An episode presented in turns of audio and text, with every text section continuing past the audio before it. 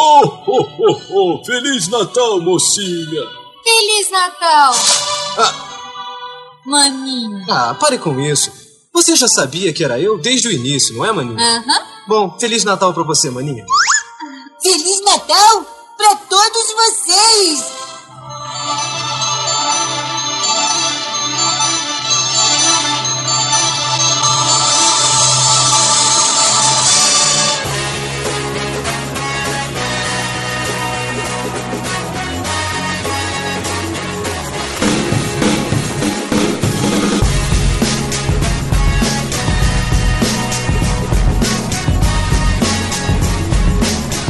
Senhoras e senhores, a mais um podcast para falar sobre filmes e séries de TV. Nós somos os podcastinadores. Eu sou o Gustavo Guimarães e aqui comigo, fazendo um churrasquinho de unicórnio antes de voltar a procurar o caminho de volta para casa, estão Tibério Velasquez. Olá, enfermeira. ah, não foi inglês. Não foi inglês. Ah, Rodrigo Montaleão. Fala pessoal, aqui é o Rod e o bem vence o mal, espanto temporal, o azul, o amarelo, tudo é muito belo. Cruz, credo. Essa música vai assombrar. a musiquinha do golpe da Adriele, pô, show de bola. Eu, Vécio Parente. Quem é a banda que tá no palco? Ru? A banda que tá no palco. Ru? A banda que tá no palco. Ru? A banda que tá no palco. Ru? A banda que tá no palco. Que isso, cara? é, é para nunca. Né? Isso é Animaniacs. Isso é da Animaniacs. É Skip Esquilo e Slap Esquilo. Que eles vão pra Woodstock e aí tem uma banda no palco. E ela pergunta, quem é a banda que tá no palco? Ele responde, Ru? A banda que tá no palco. Ru? A banda que tá no palco. Ru? A banda que tá no palco. Essa foi uma piada em inglês e português. É. Faz o menor sentido, né? É. é, queria até saber como é que isso foi traduzido. Ia ser engraçado. Foi traduzido assim. Exatamente assim. nenhuma banda que tá no palco Ru. Nenhuma criança entendia, mas eu ria pra caramba. Isso é em cima daquela, daquele Who's on First do Abbott Costello, da década de 40, 50, que é um time de beisebol que um chama Who, o outro chama What's Your Name, uma coisa assim. Vocês conhecem esse, esse É, eu acho que eu já vi esse texto. Não, não vi um, um, texto falando sobre isso. Eu conheço o Who's the New Leader in China. Então, é isso, é muito bom, cara. Isso, esse é muito bom. É isso, o Who's the New Leader in China é quase uma versão moderna do Who's on First. Bota depois Who's on First no, no YouTube pra ver os caras fazendo em preto e branco um diálogo alucinado muito rápido. E o cara, who's on first? Yes, but I wanna know, who's on first? Yes, he's on first. muito engraçado. Ai, vamos procurar. E mais uma vez aqui com a gente, Fernando Caruso. Muito animado novamente para falar de muito desenho animado novamente. Carlos Cardoso. A questão é séria. Acionar o canhão de ondas. Não sei do que se trata. Eu também não sei, cara. Não sei de onde veio seus vermes que nunca assistiram Patrulha Estelar. Ah, ah, ah, o desenho daquele navio que o cara ia pra proa e ficava com vento no cabelo. Não, não, não ficava. Era o Yamato Sim. o maior encoraçado da Segunda Guerra, que foi ressuscitado para combater o Império Gamilon. Mas o Yamato tinha uma parte lá em cima que era exposto, tipo assim, era proa. Não era, Cara, não era. não era. Falava um Titanic, I'm the king of the world. é. E aí entrava a Celine John cantando. É. I am the king of the galaxy. Will always love you. E não viajei agora. Yeah. Eita, ferro. Caramba, essa apresentação virou uma zona, né? É.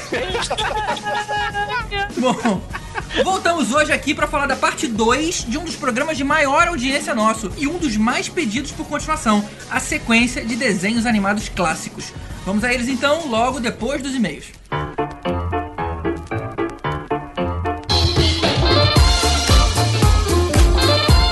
E aí, Elvis, o que, que a gente vai ler hoje? É, eu dei uma separada aqui nos e-mails Bom, eu separei três e-mails aqui. Um deles está meio grande, a gente dá uma editada nele, mas vamos a eles. Sobre o episódio de desenhos animados antigos, a primeira parte, o Ricardo Pires Ferreira escreveu: A primeira tentativa de se colocar desenhos em horário noturno não foi do SBT aguardando o término da novela da Globo. No final dos anos 70, existia um programa na própria Globo chamado HB 78, depois HB 79 por causa da mudança do ano, que passava entre o final da novela das sete, que começava realmente às sete, e o início do Jornal Nacional. Era um programa que durava apenas cinco minutos e passava somente um desenho de um determinado determinado personagem por dia. Não me lembro da ordem, mas por exemplo, toda segunda era Formiga Atômica, terça Jula Lelé, quarta Urso do Cabelo Duro, quinta o Esquilo Secreto, sexta Família Buscapé e por aí vai. Durou apenas dois anos essa experiência de se passar desenhos antes do Jornal Nacional. Cara, eu realmente não lembro disso, logicamente, eu era muito pequeno nessa época, mas é, faz todo sentido. Eu confesso que eu sempre achei esquisito a novela das sete não começar às sete, a novela das oito não começar às oito, tanto que até recentemente colocaram até a novela das nove. E se o Ricardo tá dizendo que ela começava exatamente às 7, realmente aí precisava de alguma coisinha na programação para que o Jornal Nacional começasse às 8 também, já que a novela não tem uma hora certinha. Então realmente encaixa, pode ser isso sim. Isso, boa. O e-mail do Mauro Rocha, que também é um pouco grande, também deu aqui uma, umas pinceladas, mas ele começa assim, dizendo que ouve assiduamente o podcast e sempre paga mico no metrô, quando começa a rir sozinho e ninguém sabe por quê. Eu sei bem como é que é, cara. e ele diz o seguinte, sobre o rock, a expressão "in over till it's over", que a gente comentou comentou no final, é uma expressão dos anos 70 muito usada pelo jogador de beisebol Yogi Berra, mas também era simplesmente uma expressão, uma gíria da época, assim como é é uma brasa, bicho, ou outras expressões que nos remetem aos velhos tempos. A expressão é tão linkada aos anos 70 que o Lenny Kravitz fez uma música nos anos 90 com esse título e a música tem toda uma pegada dos anos 70. É verdade, eu comecei a ouvir Lenny Kravitz nessa época, quer dizer, eu descobri depois que ele gravou um disco antes, no fim dos anos 80, mas que ninguém nunca ouviu falar. Ele começou a ficar famoso com essa pegada de anos 70 e tinha a música Ain't Nothing Over Till It's Over. Boa é. música, inclusive. Boa maneiro, música. maneiro. Sobre das séries que nos marcaram, tem alguns detalhes a mais sobre Married with Children. Ela foi criada para o nascimento do canal aberto Fox. Até 87, só havia três grandes redes de TV aberta nos Estados Unidos: CBS, ABC e NBC. A Fox nasceu em 1987 com essa pegada de ser justamente diferente. Married with Children é uma resposta ao famoso seriado Cosby Show, que mostrava uma família perfeita, que todo mundo se ama, é rica, etc. A Fox veio com várias séries mudando esse paradigma, incluindo aí Simpsons Simpsons e Beverly Hills 90210, que era o nosso Barrados no Baile, que mostrou jovens de uma maneira nova na TV. Bacana, né? É verdade, o Cosby Show era tudo muito certinho, né? E acho que inclusive era um troço meio proposital de pegar uma família de negros para fazer o troço do American Dream, né? Exato, American Way of Life sendo uma família de negros. Exato. E aí, quando eles fizeram Married with Children, então vão fazer o contrário, vão pegar uma família de brancos e mostrar o white trash. Deve ser isso, né? é, e funcionou bem, cara. Os dois foram Pois é. muito bons. Muito bom, muito bom. E ele ainda menciona uma coisa. Falando em escrever certo, o podcast é bem legal, mas escorrega no português aqui e ali. No mesmo episódio que o GG sacaneou o Elveste por falar laptop, o GG mandou, muita gente ficou confuso. Ah, viu? Vou continuar com o meu laptop. Cara, é verdade, cara. E eu vou te falar uma coisa, Elvis e Mário e todo mundo. Na hora que eu tô editando, eu percebo umas escorregadas, cara, que às vezes eu fico com vergonha. Mas aí não tem mais o que fazer, né? Na hora eu fico tão preocupado com a gravação, com o timing, que se a galera tá respondendo direito, se a gente não tá fugindo da pauta, que foge, cara. Realmente não percebo. Na hora de editar é que eu fico meio com vergonha ler. Nesse mesmo episódio que vocês vão ver, tem umas duas esco- escorregadas minhas aí que eu fiquei meio. "Ah", mas não tem jeito, já foi, já foi. Não vou gravar de novo, até porque vai dar diferença no microfone, fica esquisito. E também tem o negócio de que a língua, a língua falada não é a mesma coisa que a língua escrita, né? A gente não tem como reler e editar um pedacinho ou outro, né? É, pois é, justamente porque dá a diferença. Bom, fazer Pois o é. quê, né? Mas pelo menos é bom saber que as pessoas reparam os erros. Pior seria se ninguém percebesse, né? É, E é bom saber que reparam em erros é, pequenos, né? Porque se fossem muitos erros e fossem erros muito grosseiros, nem iam comentar isso. Acho que estamos numa boa média. É, é verdade, é verdade. Pra terminar, tem o e-mail da Kátia Pinheiro, ainda sobre rock, que ela fala assim: Aproveitei o final de semana para seguir a sugestão de vocês e ver todos os filmes da sequência. Tenho algumas considerações a fazer. Um, realmente o quarto filme é uma bomba. Uma pena. Tinha ele com muito carinho na lembrança. É, eu sei o que, que é isso. Eu acho que eu vou continuar com a minha lembrança, que eu não revi. Não, cara, faça esse exercício, cara. Veja assim. Mas assim, eu acho legal ele. Dois. Não, GG, o quinto ainda é o pior. Você tirou o meu melhor da lista, mas o último não conseguiu. É, cara, é, tá certo, tá certo. Agora que o episódio já passou, deixa eu te falar. A primeira metade do filme, ela surpreende, mas a segunda é um lixo, né? Continuo achando o filme ruim. Eu acho que ainda prefiro o 5 do que o 4, porque o 4 eu achei inteiro lixo. Mas realmente o 5 é bem ruimzinho. Eu tentei dar uma defendida pra insistir que vocês vejam, porque realmente é uma diferença. Inevitavelmente vocês vão achar um pouquinho melhor do como tava antes, com uma outra cabeça agora. Mas é muito ruim também. 3. Por preconceito com o quinto filme, tinha me recusado a ver o sexto, mas vi e concordo que é mesmo um ótimo filme. Parabéns ao Stallone pela redenção. É, eu, eu concordo também, eu acho que eu admiro muito o Stallone, eu admiro muito a carreira dele, é um cara que conseguiu reinventar personagens que já estavam esquecidos, né? Ele pegou o Rock e o Rambo e conseguiu refazer filmes e ainda fez o Mercenários, que é tipo uma homenagem a essa época, e continua fazendo outros filmes. Então é um cara que não só consegue reviver bem o auge da carreira dele, como ele continua fazendo outros filmes e continua uniforme e continua mandando muito bem. É eu verdade. admiro muito o Stallone. Eu só não compararia o Rock novo com o Rambo novo. Acho que eles estão em níveis de qualidade diferentes. Eu acho que são propostas diferentes também. É, pode ser, pode ser também. 4. E por fim, parabéns pelas músicas. Achei que fosse ouvir aquela musiquinha do rock em loop o episódio todo, mas pra variar, vocês mostram que sabem fugir do óbvio. Parabéns pelo trabalho. Bacana, Kátia. Obrigado pelo e-mail, obrigado também pelo Ricardo e pelo Mário. Continua escrevendo pra gente no podcrastinadores.gmail.com, lá no facebook.com barra podcrastinadores. E eu queria aproveitar também e desejar um Feliz Natal pra todo mundo. Então é isso aí, ho ho ho, Feliz Natal e vamos seguir com a parte 2 dos desenhos animados clássicos. Beleza, então. Valeu, pessoal. Abraço.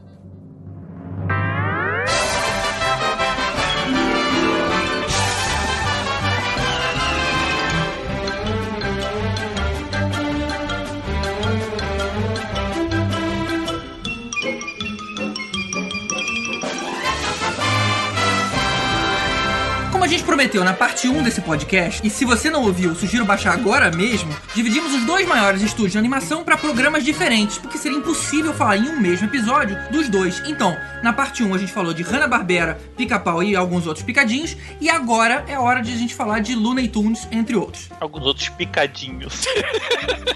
Cara, eu fiquei com a vontade de rir, né?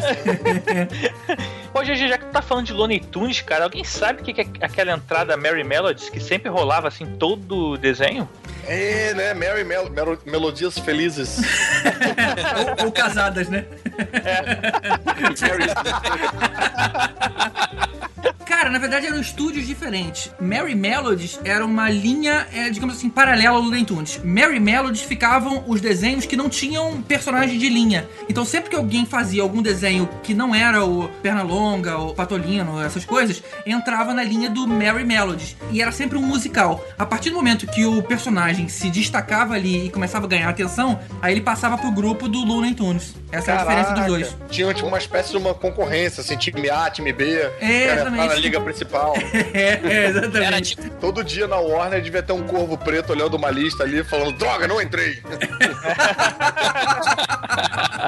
Engraçado que essa. na- eu me lembro muito também da versão brasileira desses desenhos, que tinha uma trilha de música no fundo, mas quando os personagens iam falar, trocava a trilha. Porque eu acho que tinha uma faixa diferente e tal, e aí ficava uma trilha muito vagabunda no fundo, assim. Isso era um problema técnico sério, porque, em teoria, você deveria receber o filme original, né? mudo, o filme original mudo, uma trilha de música e efeitos e o texto com o diálogo. Só que isso na teoria, na prática, Vinha tudo vinha o filme inteiro e foda-se. Quando passou Guerra nas Estrelas na Globo, eles não tinham como fazer nos estúdios aqui todos os efeitos. Então o que que acontecia? Quando tinha uma cena com música e efeitos mais intensos, o som abaixava para entrar o diálogo e você ouvia no fundo A o diálogo em inglês. Era, era que muito louco, tosco. cara. nossa, cara. Não tinha trilha do John Williams nessa hora e eles colocavam um. Não, tinha, tinha. Eles colocavam Só- mid. Tinha, trilha, tinha a trilha do John Williams,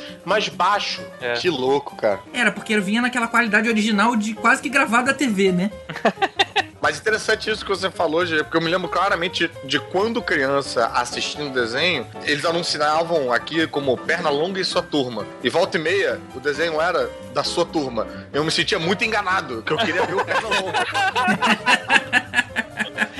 Vacilo. A grande sacanagem dessa história toda do pessoal do Looney Tunes, do Mary Melodies, etc., é que eles foram criados pra competir com a Disney. Aí chamaram Chuck Jones, Tex Avery e outros filhos da puta. E falaram, não, façam desenhos aí e depois falem com a gente. E eles fizeram. Só que eles fizeram desenhos que eles gostariam de assistir. É, não e- desenhos pra crianças. E acho que por Então- isso ficou tão legal, né? É, então, muito. quando o- os desenhos desenhos começaram a fazer sucesso, as pessoas começaram a ir ao cinema, porque você não tinha televisão. Você ia pro cinema para ver esses desenhos. Quando as pessoas começaram a ir ao cinema e os executivos estavam todos felizes porque os os desenhos da Warner estavam dando dinheiro. Aí um dia, anos depois, eles resolveram ver os desenhos.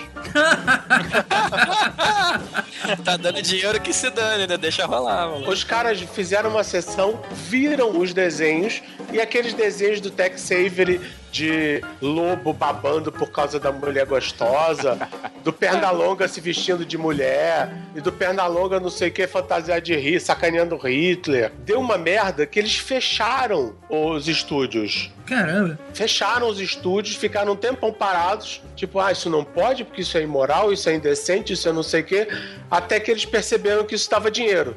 Aí, Aí não não é passou a ser assim, permitido, é. Aí chamaram o pessoal, todo mundo de volta, rolou uma bela renegociação salarial, mas os caras ficaram chocados, porque eles, durante anos, eles não tinham ideia do que eles estavam botando na rua. Deixa eu fazer uma pergunta pra vocês. Alguém chegou a ver algum desses desenhos no cinema? Não, Não, porque é claro eu que vi- não, não da Não, época é. que era pra ser no cinema, mas é o seguinte, eu, eu quando era Eu criança... vi, eu vi Space Jam.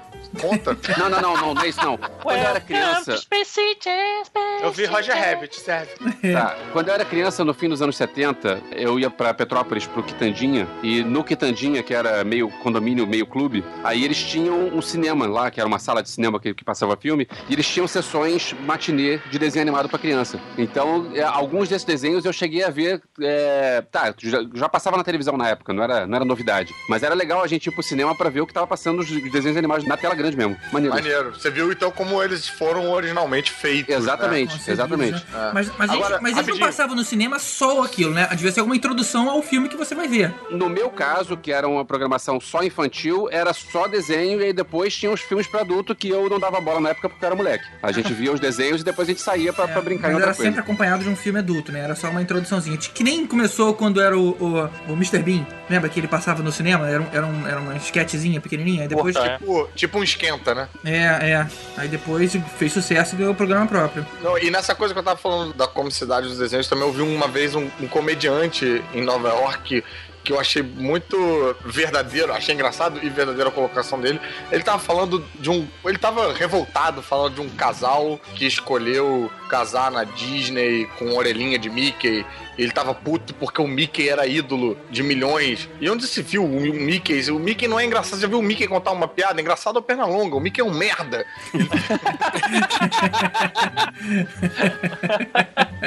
E eu, eu me lembro que eu ri, mas eu, eu concordei com ele. É verdade. Agora, quando eu perguntei que era Mary Melody, eu achei que você ia falar que era o irmão do Looney Tunes que brigava com a Hanna Barbera. Era sempre uma pessoa. né? e todos eram filhos do Acme. É. Seu Acme. Falando nisso, vocês sabem o que é Acme? Eu? É. É aquele negócio que nos Estados Unidos aqui a gente chama de espinha. Ai, Ai. terrível, terrível. Tá. É, mas aí a Acme seria espímia. Espinha, É pois é. Cara, Acme, na verdade, era um nome lugar comum de empresa no início do século. Que na verdade Acme significa prime em grego. Tipo assim, ah, o melhor, o, o- o diferenciado, um superlativo qualquer de destaque. E como era a letra A e C, e naquela época usava-se muito a lista telefônica, as empresas queriam usar o nome Acme, porque você abria lá e era uma das primeiras empresas que você achava. Nossa, tinha- tinha mesmo, então, empresas Acme? isso, tinha, e era muita empresa Acme. Por isso que eles usaram isso. Que nem Itabajara, o, o Falou. É, teve uma época, no início também, sei lá, muitos anos atrás, que era um nome comum de se usar, só que aqui no Brasil. E aí lá eles brincaram, ah, como é- não é uma empresa específica, é um nome que muita gente usa, então é, virou aí um nome Acme também. Pô, É é porque igual aqui quando eles colocam rei do whatever. É, É, é. rei do galeto, rei É, da... Rei do macho. É. Rei do ba- O próprio Rei do Bacalhau não foi um nome registrado, então tem É, um monte de Tem empresas vários diferentes. reis do bacalhau. Um dia vai ter Bacalhau do uma... Rei, Rei do Bacalhau, tem um É, monte. um dia vai ter uma guerra do bacalhau. A guerra, a guerra do trono do bacalhau. Também conhecido, também conhecido como Lesbian Wars. Eu assistiria essa série. Muito bom. Mas, pô, engraçado, porque eles destruíram, então, com o Acme como um É. nome maneiro de empresa, porque todos os produtos da Acme eram uma bosta. Era uma bosta, né? Não podia mais usar. Mas o. Discordo plenamente. Os produtos Acme funcionavam direitinho. O usuário é que tinha problema. Sempre. É sempre Olha aí. usuário, cara. A culpa é Sempre sempre do do usuário. usuário. O tornado na lata da Acme não dava problema. Só que o porcaria do coiote resolvia usar fora das instruções. Cardoso aí trabalhando no saque da Acme. É. tipo, o buraco portátil sempre funcionou, né? Funcionou no Roger Rabbit, né? É. A sigla significa uma coisa, né? Falam que é American Company Make Everything. Ou então a, A Company, company that make, Everything. that makes everything, por aí vai. É, mas eu acho que as pessoas tentaram achar um acrônimo depois. Existe um nome em grego, que é esse, que significa o Prime. Seria hoje o XPTO Corporation. No caso da Microsoft é o Contoso. É o quê? Contoso. Eu não sei o que. Esquece. O Cardoso deve ter entendido. Era contoso e tinha a Northwind, qual era? Northwind Traders. Isso. A Microsoft, todos os softwares dela que vinham com bases de dados de teste, de demonstração, vinha com a Northwind, que era uma empresa fictícia que você acessava os dados das planilhas dela. Quando trouxeram para o Brasil, eles inventaram uma tal de Contoso. Ah, E aí você abria Access, Excel e etc. e vinha com as planilhas da Contoso. Isso. E eles usavam nas certificações também. É sempre era. As empresas fictícias eram essas.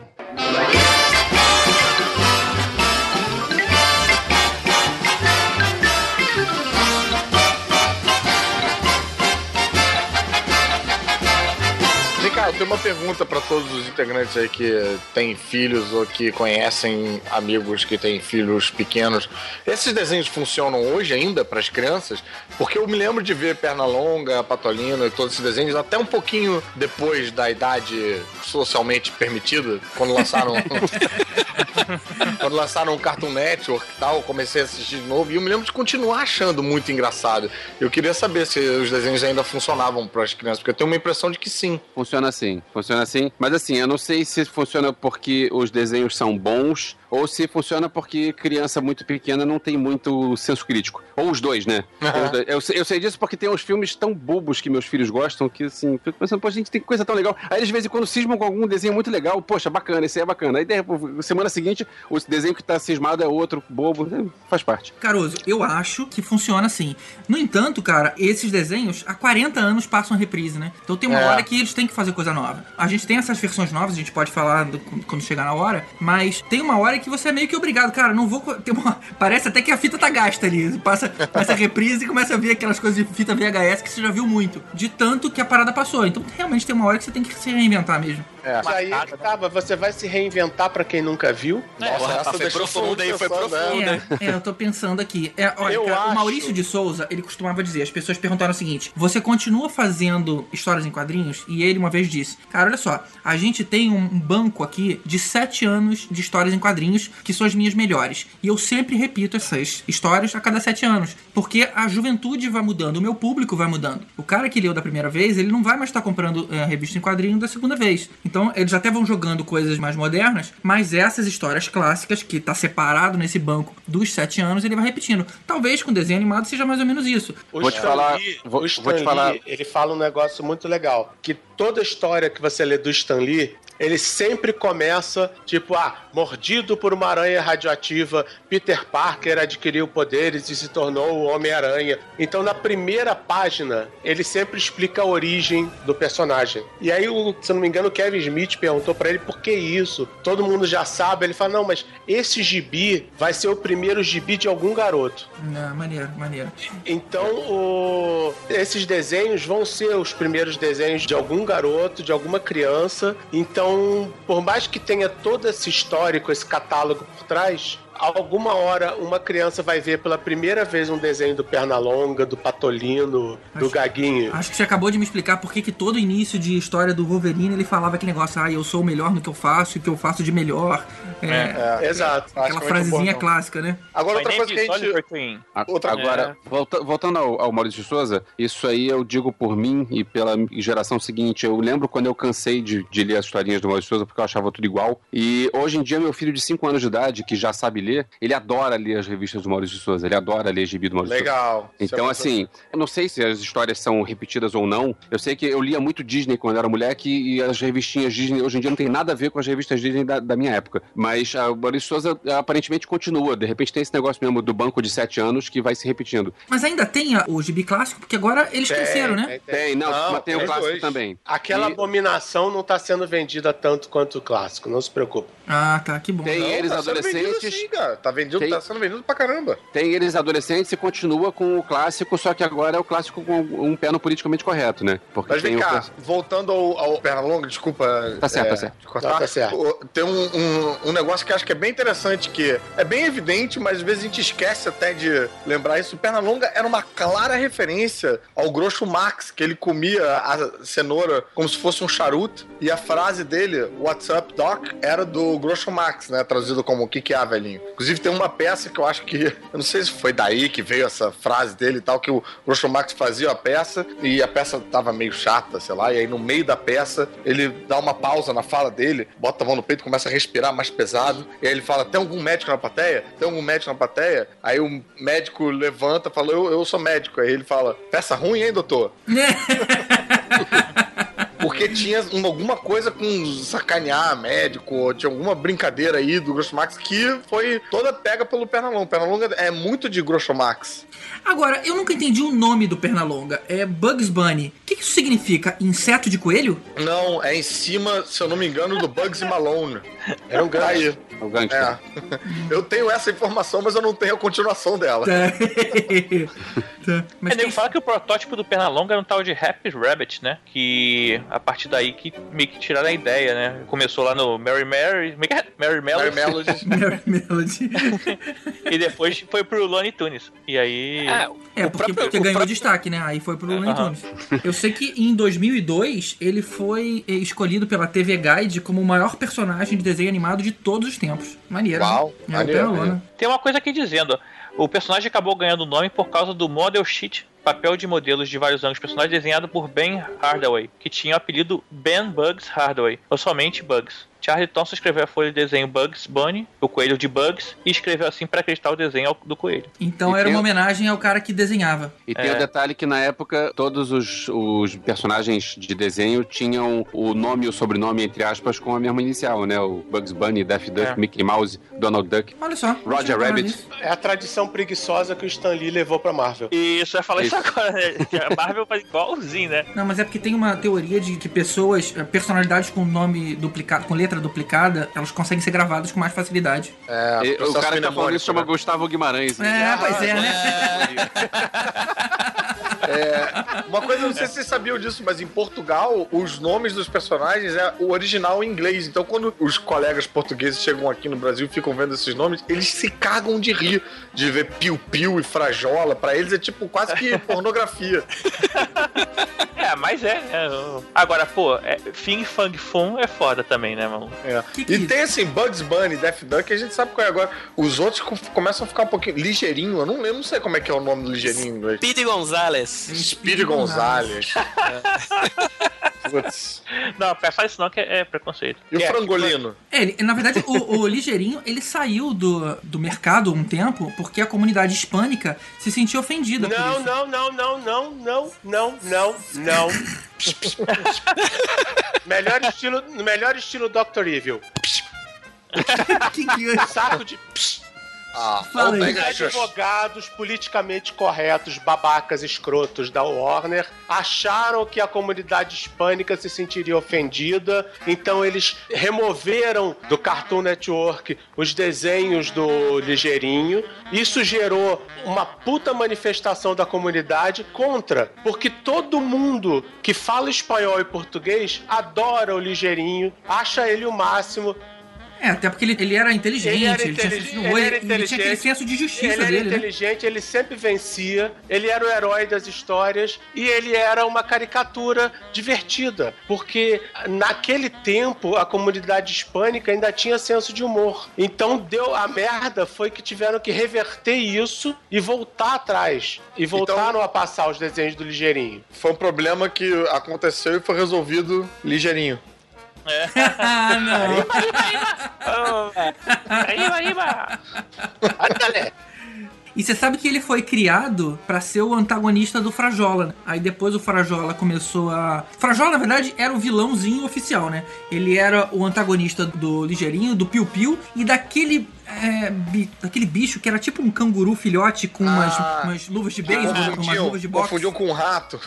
Onde é que, Isso. onde é que É, as é. pessoas confundem um rato com um canguru? É, né? Ele usava umas, umas- as mãos de luva de Não boxe. era um canguru, era um wallaby, né? Ah, é diferente? Ah, porra, meu irmão, na moral, é a mesma coisa. O Wallaby é menorzinho, pô. Ah, tá bom. Ah, então é mais próximo de um rato. É a última vez que eu vi um, quer dizer, nunca vi um. Mas mim é um o canguru Qual era o nome do Frajola mesmo em inglês? Silvestre. Silvestre. Sylvester, cara. Ele era o gato do Gaguinho, do Pork Pig. Pork Pig aí. Aí esse Ele era, sacanagem. ele era do e novo, ele era da com- vovó. É, exatamente. Como ele era o antagonista oficial, então ele é- no desenho do Piu Piu ele era da vovó, no desse rato, como é que é o nome do- desse bicho? Do, do canguru? Wallaby. Wallaby. O Wallaby. Não, mas você não tá confundindo da Desse vovó Wallaby. com o Tom Jerry, não, cara. Não, não, a vovó tem a vovó também, pô. É a vovó. é. Não, tem a vovó também, cara. Tem a vovó Sempre também. tinha uma vovó. E o do Gaguinho, a, a dinâmica era até diferente, porque nos outros você tinha um perseguindo o outro, mas no Gaguinho ele era implicado ou pelo Ligeirinho ou pelo Canguru, e eu não vou falar o Wallaby, dane-se. É.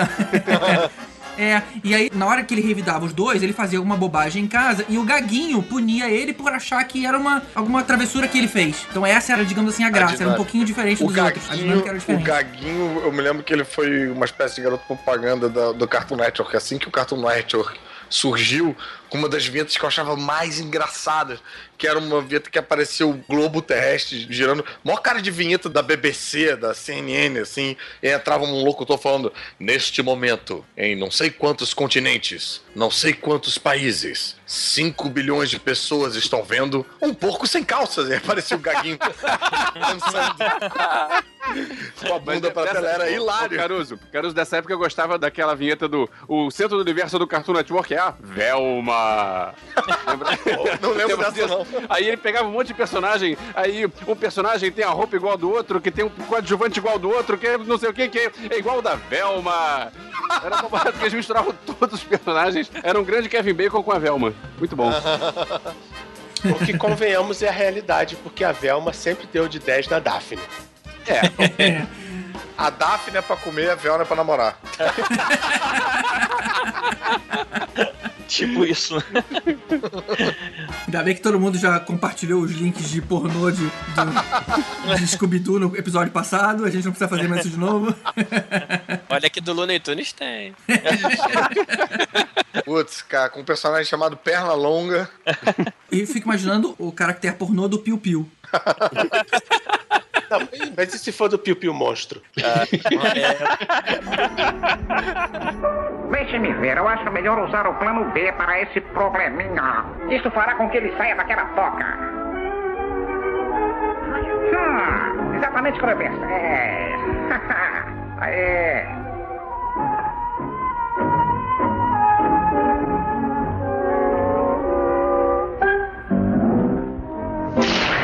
Te peguei, seu pequeno ratânico! Opa, opa, opa, opa!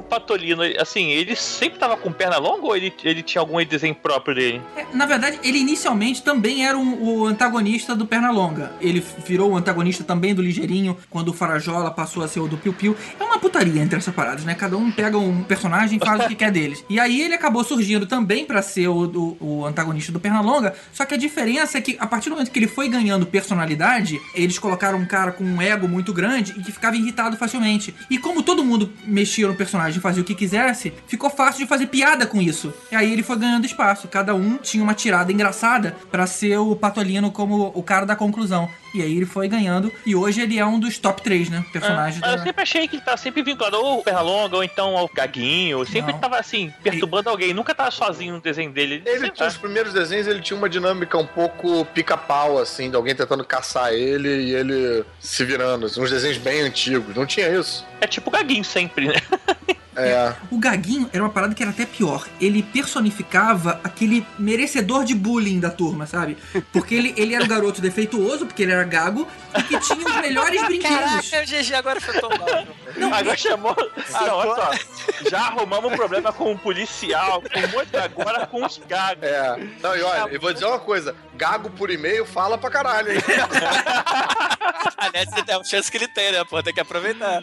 Mas o, o- não, mas o, o- o Patolino é genial e o Patolino ele consegue ser tão eterno que o, o Duck Dodgers, por exemplo, que foi um desenho de 1953 que todo mundo aqui assistiu, foi virar série do Patolino em 2003. Só agora, cara? Não teve mais antes disso, Não, não. teve um pouquinho antes também, eu acho. Mas em 2003 teve uma encarnação muito boa que faz referência ao, à Corporação dos Lanternas Verdes. Tem umas referências a quadrinhos muito boas. Mas vocês reparam que o Patolino, também por ser vilão, ele também é, ele falava cuspindo, eles colocavam, o estúdio fazia questão de colocar é, defeitos de alguma forma. E no caso do Patolino, ele falava cuspindo. O Hortelino, ele também tinha alguma coisa que eu não lembro muito, sabe? Acho que ele Ah, falava ele errado, né? Ele não troca a letra. Exatamente. É isso, É ele falava troca-letras, errado. Então, ou seja, é uma O parada. Frajola, o Frajola também falava.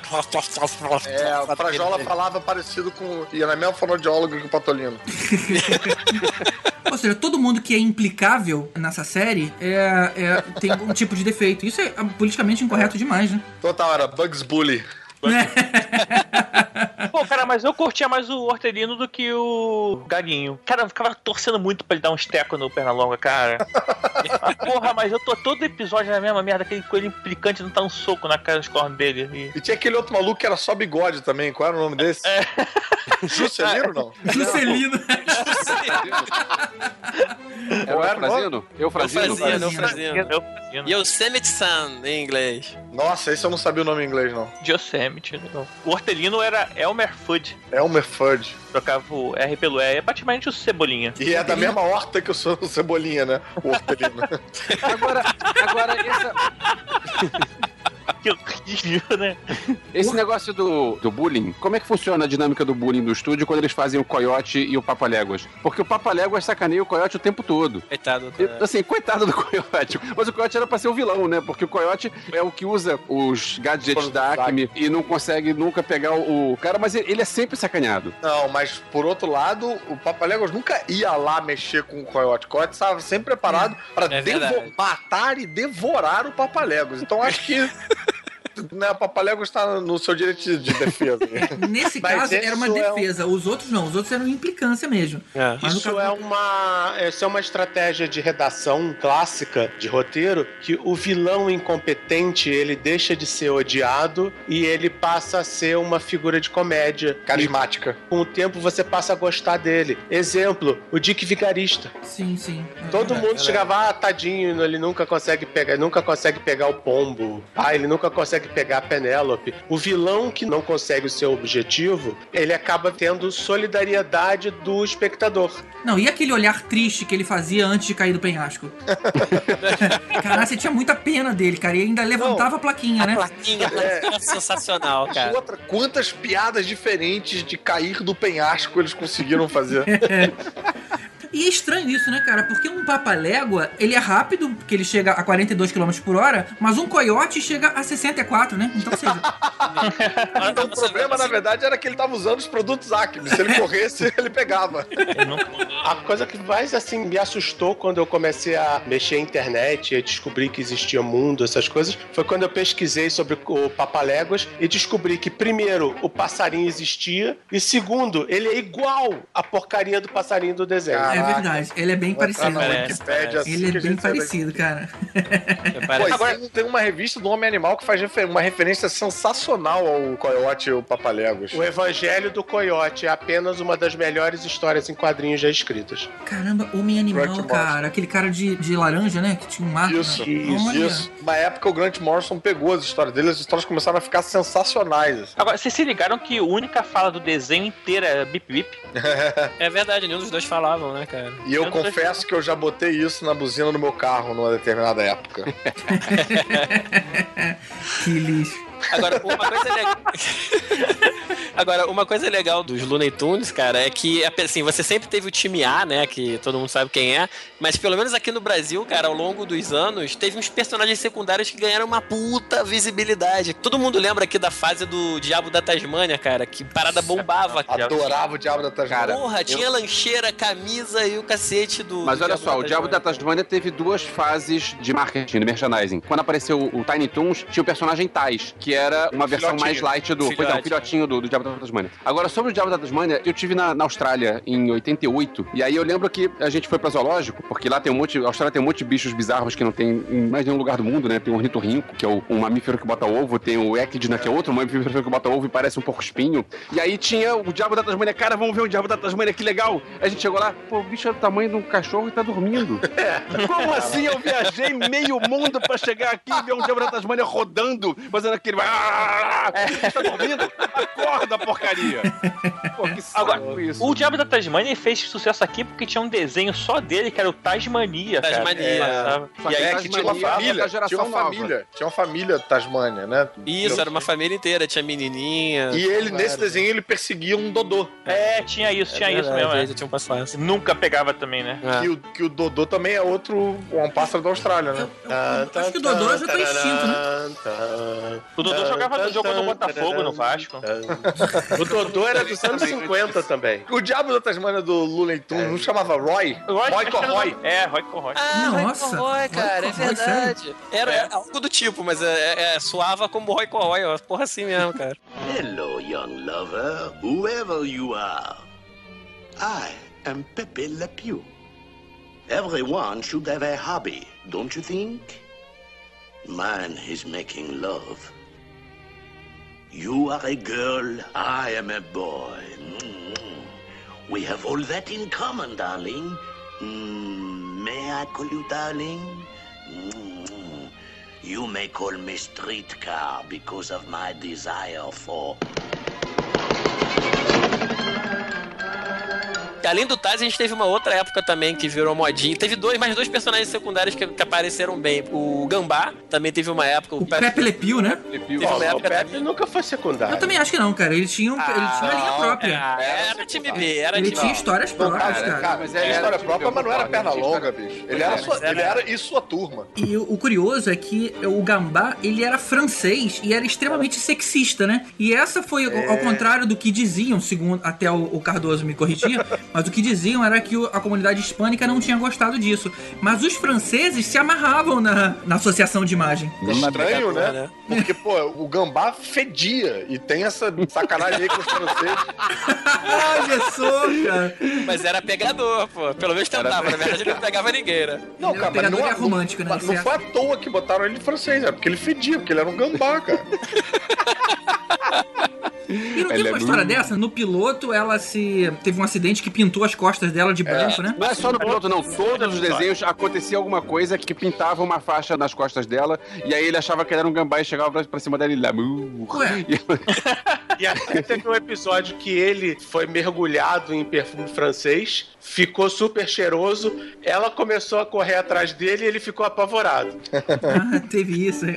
Só. se eu não me engano, corrijam-me se eu estiver errado, esses também eram, eram bem da leva do Tex Avery animando, e a animação era sensacional. As caras que a gatinha fazia, É. você via aquelas camadas de pele com pelo do- dos, É- dos ela empurrando ele, Ela né? tentando É. fugir, né, do abraço dele, assim, É, assim. amassando a cara dele, era muito engraçado essa animação. Agora sim, você descobre que gambá fala e gato não, né? Ela não falava, ela só falava Meu Bruce. É, porque provavelmente o gato tinha comido a língua dela.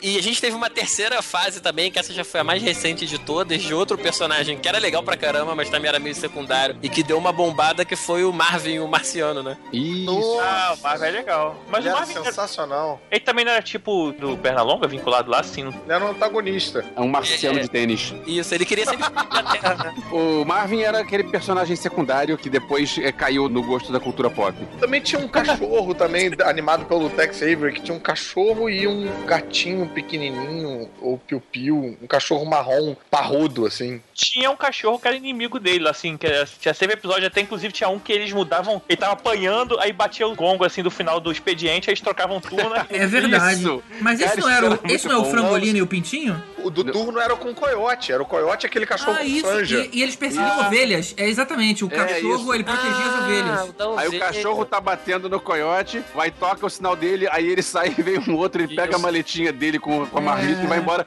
E aí o outro tá apanhando, pé, toca a campainha, troca o cara que tá apanhando, pega a marmitinha e vai E embora. eles, e eles almoçavam juntos também.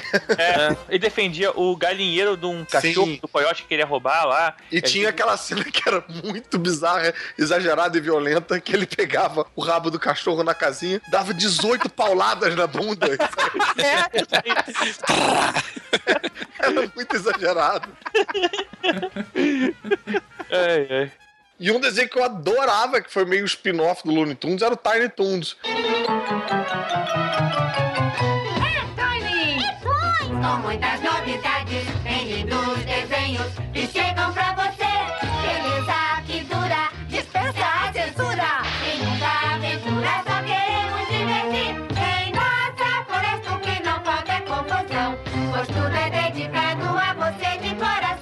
Looney Tunes já estavam já asilenos, quando a gente nasceu, eles já estavam, já, já eram seniors, por assim dizer. E o Tiny Toons era uma chance de acompanhar uma certa origem daqueles novos personagens. Rolava até um esquema que era muito divertido, que eles estudavam pra ser desenhos animados fodões. Então o Pernalonga Ah, era é. professor, Patolino ensinava como levar tiro na cara. Tinha um negócio engraçado. Olha, que legal. É verdade, é verdade, é verdade. Eu me lembro que tinha um desenho inteiro que o Plucky Duck, que era a versão do Patolino novinho, ficava preso numa daquelas. Aquele momento que você fica assustado. Ele tava tentando fazer aula de ficar assustado, ele virava um olho e ele não conseguia desvirar. Ele ficava o desenho inteiro andando, tipo um olho gigante.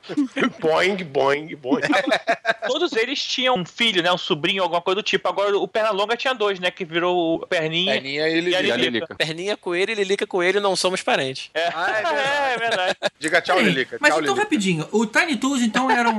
Eu achava que, é- que eram as mesmas pessoas, só que mais novinhas. Mas então são filhos, são parentes, não são. É, seria um reboot. Mas porque tem- seriam personagens parecidos, mas, não são os mesmos. Mas se o Pernalonga tem sobrinhos, então a gente tá falando desses sobrinhos, dessa geração de Sim, sobrinhos. seria uma outra geração. Pois é. Mas não é o Pernalonga novo. Mas porque tinha também, depois fizeram, isso- isso- e talvez tenha sido um pouco depois do sucesso do Tiny Toons, fizeram também um desenho que tinha o Pernalonga novinho, com o Patolino novinho, eles todos meio crianças, mas o Tiny Toons era outra galera, era É, Ultimate. esse, esse aí era tipo Baby Toons, alguma coisa assim. Isso! É, ou Tiny Toons, né? No Tiny Toons tinha a Felícia, que não tinha nenhum personagem correspondente dos antigos, né? Tinha, É. o Hortelino, é Hortelino, cara. Ela era tipo Hortelino, que ela adorava os animais lá assim, mas ela era a cara dele. É verdade, ela É, parecia Vira. Hortelino mesmo. né? Qual era o nome que vocês falaram do Fudge? Alguma coisa Fudge? Não, a, a Elmira vinha do Elmer Fudd. Que era Elmer o- Fudd. Mas é porque ela era era o Hortelino. ela é Elmira em inglês e Elvira em português, não tinha isso? Não, ela é Felícia mesmo. Era Felícia. Era Felícia, era Em Felícia. inglês era Elvira, talvez. Elmira. Não, Elmira. Elmira, Tá. Elmira. Elmira Duff. era um detalhezinho, mas ela tinha um lacinho na cabeça e o nó do lacinho era uma caveira.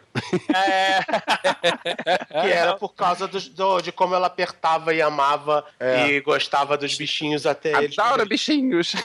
Eu vou apertar, eu vou amar, eu vou... E vou esmagar até os seus melos saírem. Tinha umas coisas meio nela. Cara, agora que eu tô pensando, a gente era criança, minha mãe não devia deixar a gente ver isso, né, cara?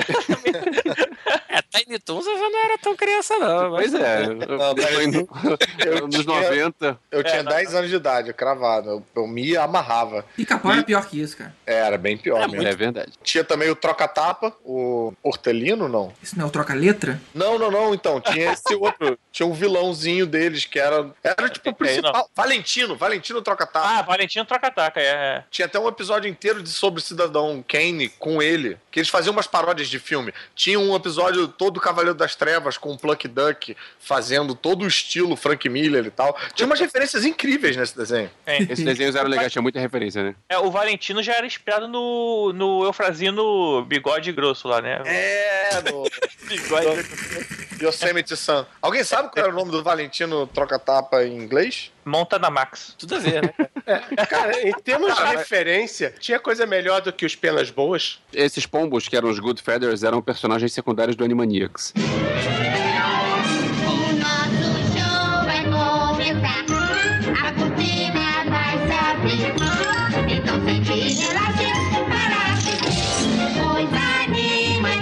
Animaniacs. Animaniacs é uma das minhas, talvez um dos meus desenhos favoritos. Eu lembro quando começou a passar, eu já tava. Eu não me lembro exatamente que ano que foi, era Ele é, anos de 90, 90, já. ele é de 93 ou 98. É, mas quando é que passou no Brasil, eu não sei exatamente. Eu sei que eu era. Eu já tava na faculdade nessa época e eu ficava vendo o programa, não sei se era o programa da Xuxa que passava, pra ver o. Show da Xuxa. O, o show da Xuxa no horário que passava Animaniacs pra ver se tinha algum diferente, algum inédito pra gravar, porque eu gravava tudo em, em- em VHS. Você faltava aula na faculdade pra.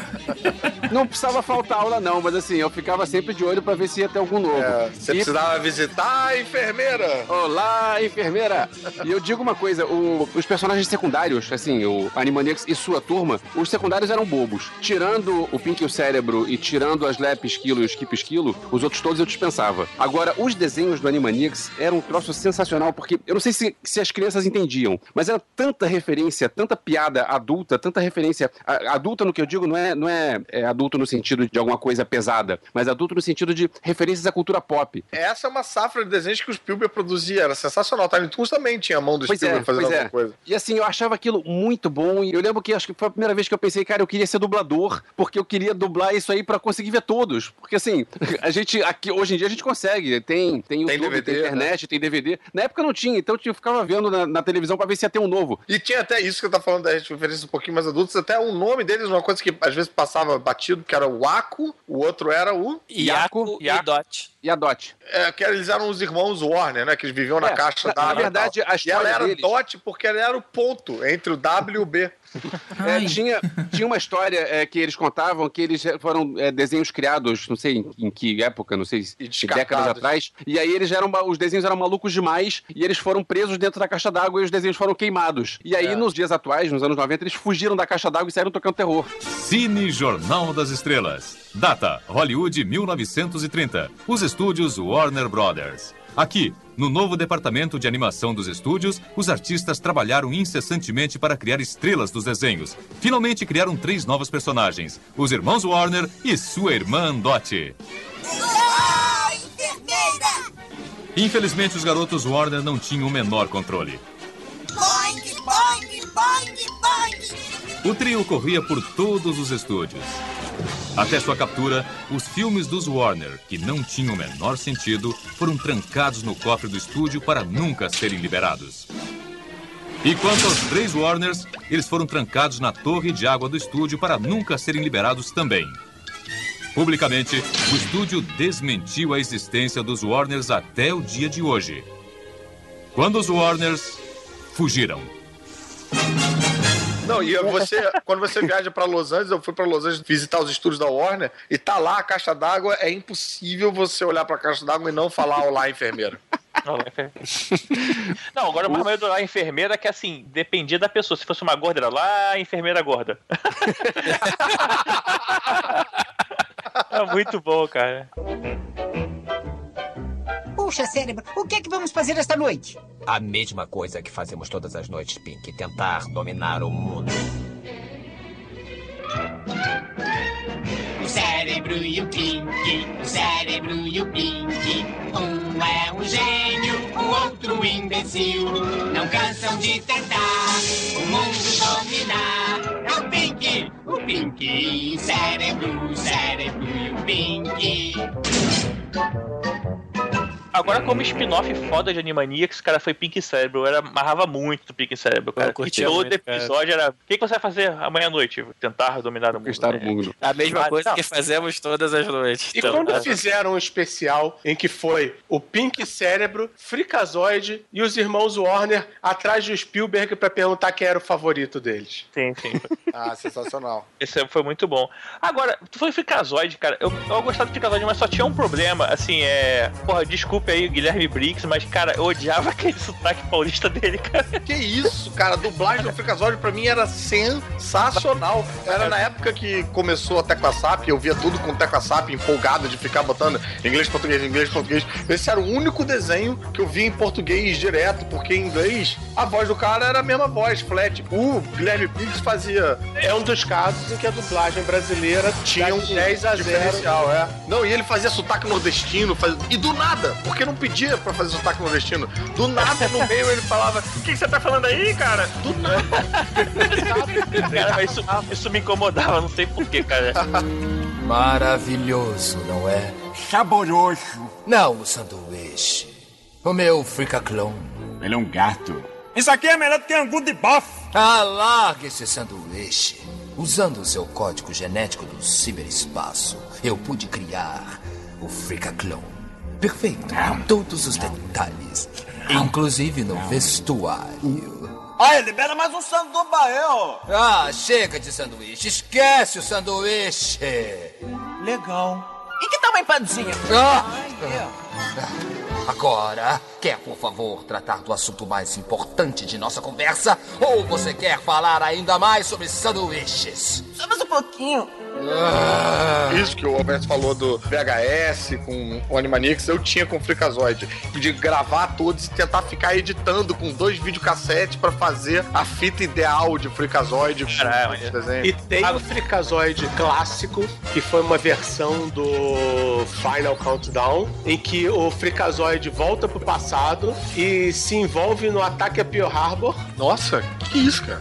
Altera a Segunda Guerra e aí ele volta e diz, não, vamos tentar, não vamos alterar o passado e não sei o que. Aí briga, faz, acontece, volta pro futuro e ah, conseguimos, salvamos o mundo, impedimos o vilão de alterar o passado, etc. E nada que fizemos alterou o futuro. E aí o Freakazoid é levado pro Air Force One e aí no Air Force One, ah, meus parabéns, Freakazoid, você conseguiu salvar a história, muito obrigado. Aí o Freakazoid olha e, de nada, presidente cérebro. Maneiro. Teve uma vez que a minha mulher foi fazer um, um almoço diferente. Você viu o fricassê, não tinha como não falar fricazoide. fricassê. A abertura, cara, se você botar a abertura pra ver agora, você já vê que é um desenho diferenciado. Um humor muito insano, muito rápido. Pô, tinha do nada aqueles não sei o que, o Vision, Calmo Vision, no meio do desenho. De- pra acalmar e tal, falava Calmo Vision. E aí aparecia um mar, uns peixinhos. Cara, era muito É engraçado. Muito louco, né? Sem falar que ele voava, sem voar, ele voava correndo, com a mãozinha pra cima, fazendo barulho de voo, fazendo. É. Nem falo que é do Bruce Timm, né, cara? Que fez o melhor Batman aí que pode ter. Ah, é do Bruce Timm. É do Bruce Timm. É, cara. Mas nessa pegada de quebrar a quarta parede, de não seguir uma, uma linha consistente de narração, os desenhos muito atuais, que a gente nem vai falar hoje, mas pode ser que no futuro a gente faça um outro podcast sobre isso, eles têm muito essa pegada. Um exemplo é o desenho do Hulk e os agentes da Smash. Ah, é? Sim, o desenho ele tem uma narração tipo reality show, que os personagens eles falam com câmeras o tempo todo. Olha só. É tão sem sentido que de vez em quando que eles falam: olha, para essa batalha não parecer sangrenta demais para vocês crianças, vamos mostrar como se fosse um videogame dos anos 90. E aí a batalha aparece os personagens brigando num videogame dos anos 90, com barrinha de energia e tudo. Caraca. Maneiro. Fiquei a fim de ver agora. É, Vai eu nunca vi de preconceito, agora você falou, deu vontade. Né? Esse, os Vingadores do Avengers Assemble, eles não se levam a sério. Essa é a graça. O curioso disso é que a gente ficou anos com os mesmos desenhos do Looney Tunes. E aí, depois que ela tentou se reinventar com Animaniacs, com Tiny Toons e com Freakazoid, Pig Cérebro, que eu vou falar que não vi nenhum desses, essa era uma época que eu já não tava mais vendo desenho. É, não vi nenhum, cara. Não, eu lamento, eu lamento. Eu lamento. Não, não, eu- todo mundo elogia demais e eu não tenho nenhuma dessas Eu lamento, eu lamento todas essas mulheres que eu tava comendo nessa época. Não, não, sério, sério. Eu queria, queria ter assistido. Mas o fato é o seguinte, eles são de muito boa qualidade. Só que o estúdio continuou tentando se reinventar e o que ele fez daí pra frente, depois veio uma versão do Patolino, é, Pernalonga e tudo mais, que eram como se fossem descendentes super-heróis, e aí foi um fracasso. Nossa, eu nunca vi isso. Foi, inclusive se você procurar na, no Google, procurei por Lunatics Unleashed. In the year 2772, a meteor strikes the city planet of Metropolis, knocking it off its axis. This cosmic event releases supernatural forces, unleashing a new kind of hero, the Lunatics.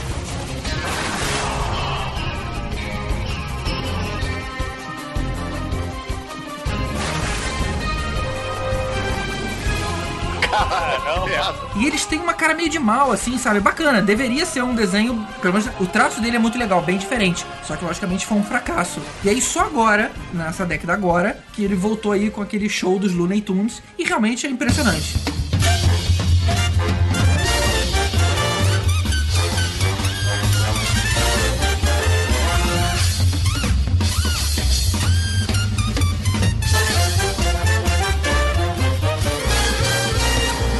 Aí esse sim, eu já tinha ouvido falar, dei uma olhada em, em, alguns episódios no YouTube e é incrível. Eles realmente contam de uma maneira totalmente diferente. Apagaram tudo que tinha de informação que a gente sabia antes e esses caras, eles não estão mais na floresta, porque hoje em dia a gente não tem mais essa identificação com floresta, com casa de campo e tudo mais. Hoje eles moram em Los Angeles, eles moram numa casa do subúrbio de Los Angeles. E aí o Pernalonga e o Patolino dividem um apartamento, eles dirigem carro, eles têm celular, eles, sei lá, comem comida chinesa ou whatever, né? O Ligeirinho tem uma pizzaria. E é uma coisa engraçada o desenho tem cara de sitcom, que é o que faz sucesso hoje em dia, né? A culpa é do marketing. Os marqueteiros assumiram a porra dos desenhos no começo dos anos 90 e falaram: não, vamos fazer grupos de estudo, vamos uhum. fazer os nossos grupos de mídia, e aí vamos achar o target de cada personagem, vamos segmentar, etc. E aí inventaram essas merdas. E aí, ah, porque o Patolino ele atende homens entre 25 e 35 anos de faixa classe Peraí, AB, o Patolino é um cara. Tá, eu chutei. E aí, e aí você mata a porra do personagem. Isso acontece direto. Quer ver um exemplo recente dessa merda? O desenho dos Jovens Titãs, que era excelente. O troço estava dando uma audiência ótima na CW, só que os marqueteiros chegaram e. Ah, mas esse desenho está tendo uma audiência muito grande com mulheres. Meninas estão gostando do desenho e, segundo as nossas pesquisas de 1917, meninas não compram bonecos. Então não adianta fazer o desenho, cancela o desenho. Cancelaram o desenho dos Jovens Titãs porque eles acharam que público feminino não comprava bonecos. Sabe por que o público feminino não comprava bonecos? Porque não tinha bonecos das personagens femininas da porra do desenho. Uhum. Mas, cara, eu acho que tá um pouco revoltado. Abre um pouco mais seu coração. Esse show dos Looney Tunes novo, ele é bacana. Tudo bem que muda tudo, mas ele acaba sendo um desenho justamente porque ele é mais atual. E é, é interessante ver. Por exemplo, quem não conseguiu fazer isso foi o Pica-Pau. Eles fizeram um novo desenho do Pica-Pau e ficou um lixo. Porque ele continuou com aquela imaturidade de roteiro que o Looney Tunes conseguiu aí pensar um pouco mais à frente. É, Tom Jerry também é um caso de fracasso desses aí, né? De tentar atualizar, que não rolou. Teve Tom, Tom Jerry novo, é? Isso Teve vários. Tom Jerry é. virou cada vez mais politicamente correto, cada vez mais coxinha, cada vez mais babaca. Eles são amigos e eles falam. É, falar, aí, aí cagou tudo. É. Aí, é. Mas eu acho que eu vi um pouquinho desse Looney Tunes, você falou um pedacinho. Ele tem até uma cara meio de animação de flash, assim, né? Meio é, estilizado um pouquinho, né? Tá falando do Lunatics Unleashed ou do esse aqui? Não, não, não. Do, do show dos Lentones. Show dos Isso, desse que o GG tá falando. Esse Lunatics Unleashed, eu, eu fui ver, ele é do mesmo cara que criaram aquele antigo da Hanna-Barbera, o SWAT Cats que passava na Rede Puts, Globo. Eu me amarrava em SWAT Cats, os é? gatos do lixão que controlavam jatos e saíam isso, isso aí, batendo monstro gigante. Caralho, era foda. É, mas é, é, o mesmo cara, né? Mas você viu como é que o desenho, o, pelo menos o traço é, é bacana? O traço é legal. É, é, mas é tipo, sei lá, cara, eles caracterizou muito mesmo, assim, né? É outra coisa demais, mesmo. Não, demais, não, É só pra falar que tem um Tais, um, um coelho, um pato, mas fora isso. Aí virou um super grupo ali. É.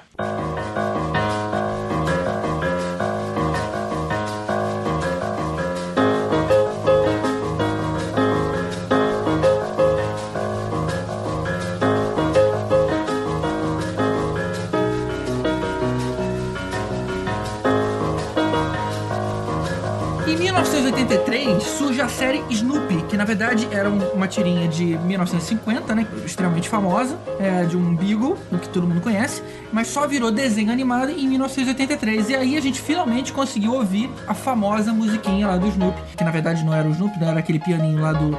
Quem era? Era o Linus ou era o Schroeder que tocava? Schroeder. Era o Schroeder, né? É. Que virou ícone e hoje em dia, se você fala em Snoopy, a primeira coisa que você pensa é naquele pianinho do cara. Então, é, eu me identifico muito com o Charlie Brown porque ele é um cara de bom gosto, ele gosta da garotinha ruiva. E essa garotinha ruiva aparecia pouco, né? Ele Sim, sim. mencionava ela, né? Sim, eu já, inclusive, já pesquisei sobre essa garotinha ruiva em particular, por causa da minha garotinha ruiva, que é muito fã dessa daí. E tem muito pouca informação oficial sobre ela. Mas assim, é tudo underground. Você tem que procurar e não. Eu não lembrava que, que, na verdade, era uma grande insatisfação amorosa ali, porque o, o Linus gostava da. Lucy. Ele gostava da Lucy, né? A Paty Pimentinha gostava do Charlie Brown. A Lucy gostava do Schroeder. O Schroeder é, não gostava de ninguém, só ficava Gostava, piano. gostava de piano. O Churito não pegava menina, só tocava. E a Sally gostava do Linux. Do Não, ele Linux. gostava do, Linux. do paninho dele, né? Gostava do Linux. Gostava Linux. Peraí, peraí, peraí. A Pet Pimentinha não era lésbica com a outra? Ela e a Sally, né? Ela é Sally. Mas vem cá, posso estar viajando. O Snoopy, acho que ele tinha um diferencial no original, em inglês, o Charlie Brown e a turma era todo dublado por crianças. E dava um tom diferente pro Ah, desenho. era, é? Não era adulto fazendo papel de criança, de, como Não, a gente é, não? Eram crianças com vozinha de criança. Então dava todo um, um charme diferente pro desenho animado. Ah, não, sou mais South Park. Mas a melhor coisa da dublação é da, da, da dublação. Opa, da dublação. Dublação. É. É uma dublagem com ação. É tipo homo dublação, né? Somos todos Marel, né, velho? Porra, mas, mas enfim, o legal da dublagem que tinha era do quando o adulto falava, né? Que ficava só aquele blá blá blá. Ah, era todo adulto ou era só a professora? Não, porque o único adulto que tinha era a professora. É, mas na moral, cara, eu tinha muita raiva daquela maluquinha que tirava bola de futebol americano do. É a Lucy. A Lucy, é, era Cara, sádica. E o, Na e moral. o Charlie Brown era um masoquista eterno, né? Coitado. É. É, porque ele sabia, né, mas. Agora, cá. Mas você sabia que isso fazia dar uma muito garoto ter se identificado? Porque, um, ele, ele era um fracasso no- na questão emotiva, né? E ele era péssimo nos esportes também. Então, cara, qual de nós não já passou por isso, né? Eu. Ah, Agora me diz uma coisa: a embalagem do Guaraviton ser igual à camisa do Charlie Brown, será que é, é de propósito? Subliminar. E qual era do passarinho chamar Woodstock? Se fosse hoje, o passarinho ia chamar Lula Palusa? Lula pra loser. Mas você sabe que esse- o passarinho só chegou depois, né? No início, ele era um cachorro normal. Aí depois foi andando identidade. Tipo assim, ele começou a andar em duas patas, começou a dormir em cima da casa, fazer coisas diferentes que davam uma destacada. Ele tinha outras identidades também, o Snoopy. Tinha aquele ali, aviador. Aí ele também tinha aquele Joe Cool, né? Que ele ficava de óculos escuros, encostado. Pô, e isso dá pra ver essa evolução que você tá falando, dá pra ver bem nessas que eles publicaram recentemente, as tiras completas do Charlie Brown, Ah, maneiro. volumes e tal. E é uma maneiro. excelente aquisição isso aí. Um desenho que eu me lembro, que eu fico arrepiado toda vez que eu lembro, que eu me lembro que eu ficava arrepiado também do Charlie Brown, era um especial que eles iam patinar no gelo e aí dava um problema na fita. A fita fazia blá, blá, blá, blá, e saía todos aquela, aquela fitinha toda saía e não tinha música. E aí o, o Woodstock começava a assoviar a música pra mim. Cara, verdade, verdade. Lembrei. Cara, aquilo era épico, era Ele se embolava na fita toda, ficava um bolo de fita, É. né? O, o de estoque lá, né? E a menina ficava tensa no gelo, no holofote lá, suando, e aí ele começava a subiar uma musiquinha, pô, aquilo era marcante. Agora, o incrível é que só teve 18 episódios até hoje. Caraca! Ah, não E passa- sacaneia. é, Não, não é só tiveram 18. E a Não. gente acha que tiveram muito mais, né? Não, Não, É cara, que nem Caverna do Dragão, cara. Também foi por aí. não, eu vi Snoopy por uns 4 anos, maluco. É, eram sempre os mesmos. Mas é, tinha uma carga de drama ali, cara, tão grande que não era um desenho bobinho só, né? Era um desenho grande. Então por isso que ela sempre tirava a bola dele. Assim, não deu Era, o- era o mesmo episódio. Só tirou a bola uma vez. Só tinha um episódio que ela fazia isso, cara. Era, E- e a gente tava falando- que o GG falou, é bem verdade, tinha uma carga dramática intensa, tinha aquele da abóbora, tinha o da, o da árvore de Natal do Charlie Brown, que era horrorosa, e que ele não conseguia pegar uma árvore maneira, e aí todo mundo se juntava na árvore, que era só um graveto horroroso. Ele pendurava uma bola e a árvore partia no meio. Era bem triste, assim. Não, e até o, o texto, cara, tem uma frase clássica do Charlie Brown que ele fala o seguinte: Nada como um amor não correspondido pra tirar todo o sabor do sanduíche de manteiga de amendoim. Tipo assim, ele, ele era tão deprê, cara. cara, era muito bizarro. Falava, Mas o Charlie Brown era tão deprê que depois ele até se matou. Ah, não, esse foi o outro.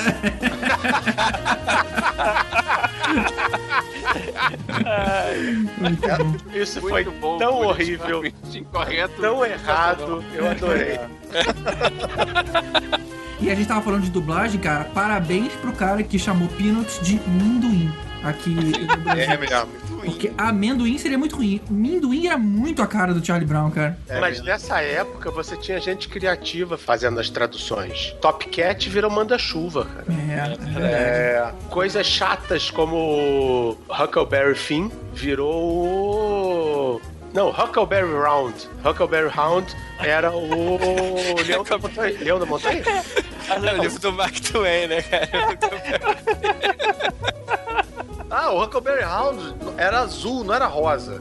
É o. Ó, querida, ó, querida, ó, Ah, querida. Dom Dom Pichote. Dom Pichote. Dom Pichote, né? Dom Pichote, isso. Isso, isso. Que é Hanna-Barbera.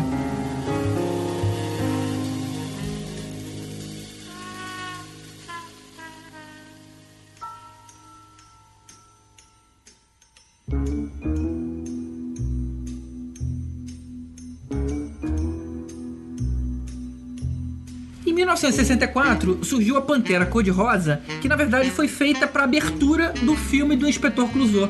Ah, ela surgiu primeiro lá? Surgiu primeiro lá, ela foi feita para aquilo, para ser só a apresentação do filme. Mas será que aqui ela, ela, ela existe a possibilidade do desenho ter passado antes do filme? Não, não, Não, não. com certeza. Ela foi feita para aquele filme. Tanto que a Pantera Cor-de-Rosa era o nome do diamante. E aí, na abertura, alguém pegou aquilo ali e criou uma Pantera Cor-de-Rosa. Só que Não, foi sim. tão legal que, e até porque tiveram continuações, que aí ele ganhou outros curtas. Mas isso você tá falando no original. Tô perguntando, será que aqui no Brasil tem chance do desenho ter chegado. Não, não, o filme chegou antes. O filme chegou o antes. filme, o filme é Pra gente, 60. pra gente chegou Sério? depois. Década de O 60, filme, né? 63, 64. É o Sei. Peter Sellers, cara. O diamante do filme era Pantera Cor-de-Rosa.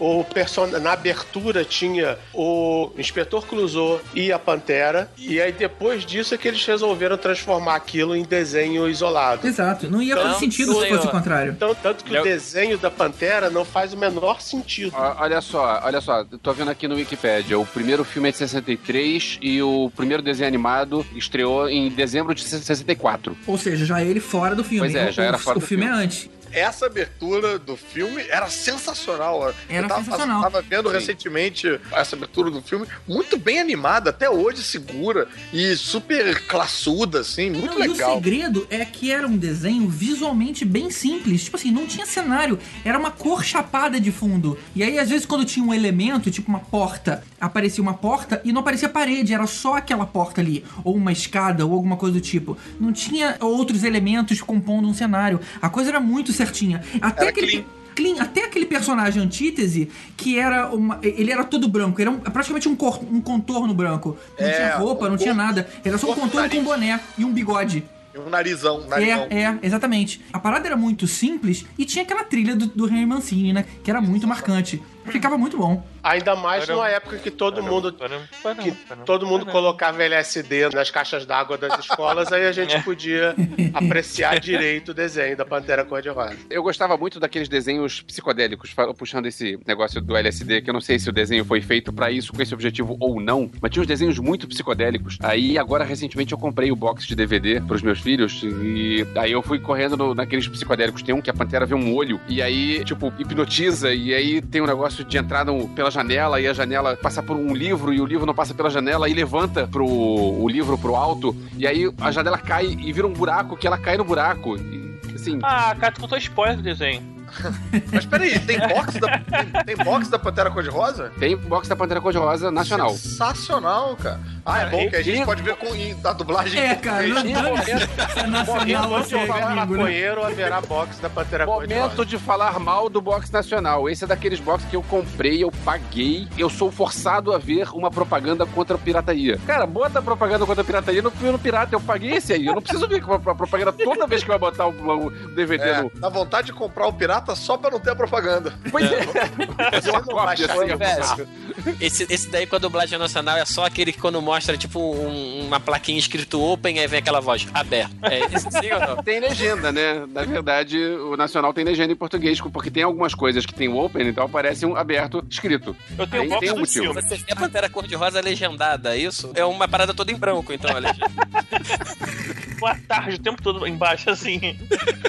Tem personagem que fala, a Pantera não fala, mas tem personagem que fala. Não, não, tem não. Tem. Bom, eu lembro que em 1984 ela ganhou dois filhos, que foi o Pink e o Punk, ou seja, aí a parada já começou a escrotizar. Isso, isso foi que ano? Isso em 84 e em 90 ela começa a Para falar, tudo. cara. Quem, quem veio primeiro? Os filhos da Pantera Cor-de-Rosa ou a Alice Pink Punk, que era da banda Lobão e os Ronaldos?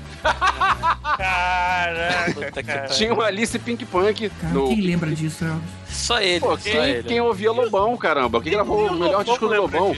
Mas se o GG falou que é 84, cara, deve ser depois dessa Alice Pink Punk, não? É, talvez. Eu acho que era de 85 o disco do, do Lobão e os Ronaldos. Ah, então eu vou pronto, pesquisar então isso. foi. Vou, vou catar isso. Pera aí, 85 já tinha Blitz. O A Lobão Blitz começou em 82. Não, Então, começou põe- agora, agora da lei seca. Ai, meu Deus do céu. Vamos voltar aqui.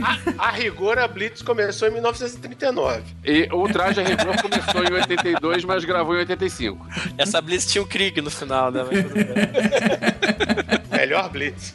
Agora, voltando à Pantera Cor-de-Rosa, como é que esse desenho conseguiu sobreviver todo esse Não, tempo cara, todo ela foi se sem... cagando. É, Enquanto os outros foram melhorando, essa aí foi cada vez piorou mais, Não, cara. mas o que eu ia dizer, o que eu ia dizer era como é que ela conseguiu sobreviver esse tempo todo sendo a Pantera cor-de-rosa, sem nenhuma referência a gay. Sem, sem ninguém falar que ela é gay, sem ninguém falar que. Porque todo mundo já sabia, cara. Desde o primeiro desenho, todo mundo já sabia. Era óbvio, evidente. Porque, porra, eu acho que o Bambi gerou a, a gíria de viado. E a Pantera era cor-de-rosa e ninguém falava, ah, essa Pantera aí. Não, e ela, e ela tinha um jeitinho de andar assim, meio esquisitinho, né?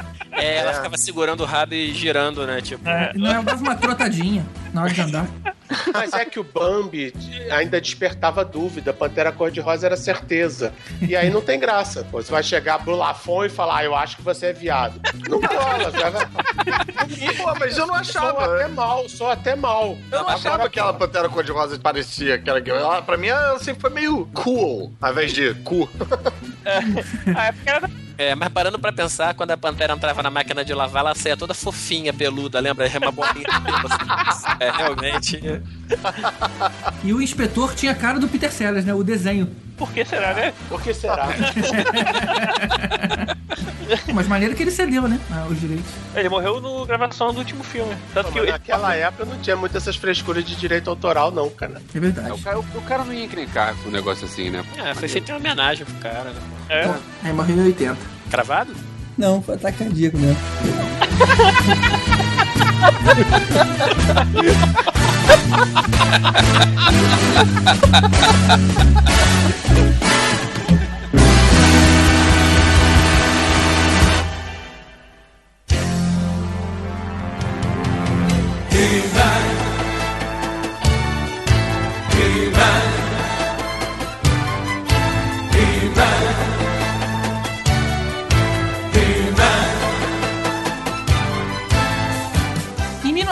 1983 surge He-Man, que teve duas temporadas de 65 episódios cada, de 83 a 85. Porra, eu me lembro de ver He-Man no cinema, um longa. Vocês lembram dele? Sério, cara? Não, Ah, live action, né? Ele é ruim Dolph. Lundgren. Não, não, não, não, não, não, não. Desenho animado longa, cara. He-Man encontrando com a Xirra. Um longa no Severiano Ribeiro no cinema Leblon, cara. Olha Eu só. vi na televisão isso.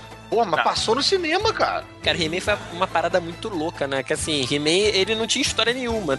Os bonecos existiam antes do desenho. E eles simplesmente falaram, pô, a gente tem que dar um background pra esses caras aqui. Eles foram e criaram um desenho de baixíssimo orçamento. Desses 60 e poucos episódios, os caras devem ter desenhado uns 15, o resto eles reaproveitaram. E, cara, o bagulho bombou. Eu acho que nem a, a Hasbro, não sei se já era da Hasbro na época, tava imaginando que, que ia ser esse É. sucesso todo. Mas esses bonecos existiam é, a partir de quê? Se já não tinham um background. Eles eram bonecos do Conan. Quando a Mattel, ela soube que ia fazer o, o filme do Conan, eles já arrumaram um, um acordo comercial e falou assim, cara, eu tô precisando fazer uma nova leva de bonecos pra garotada.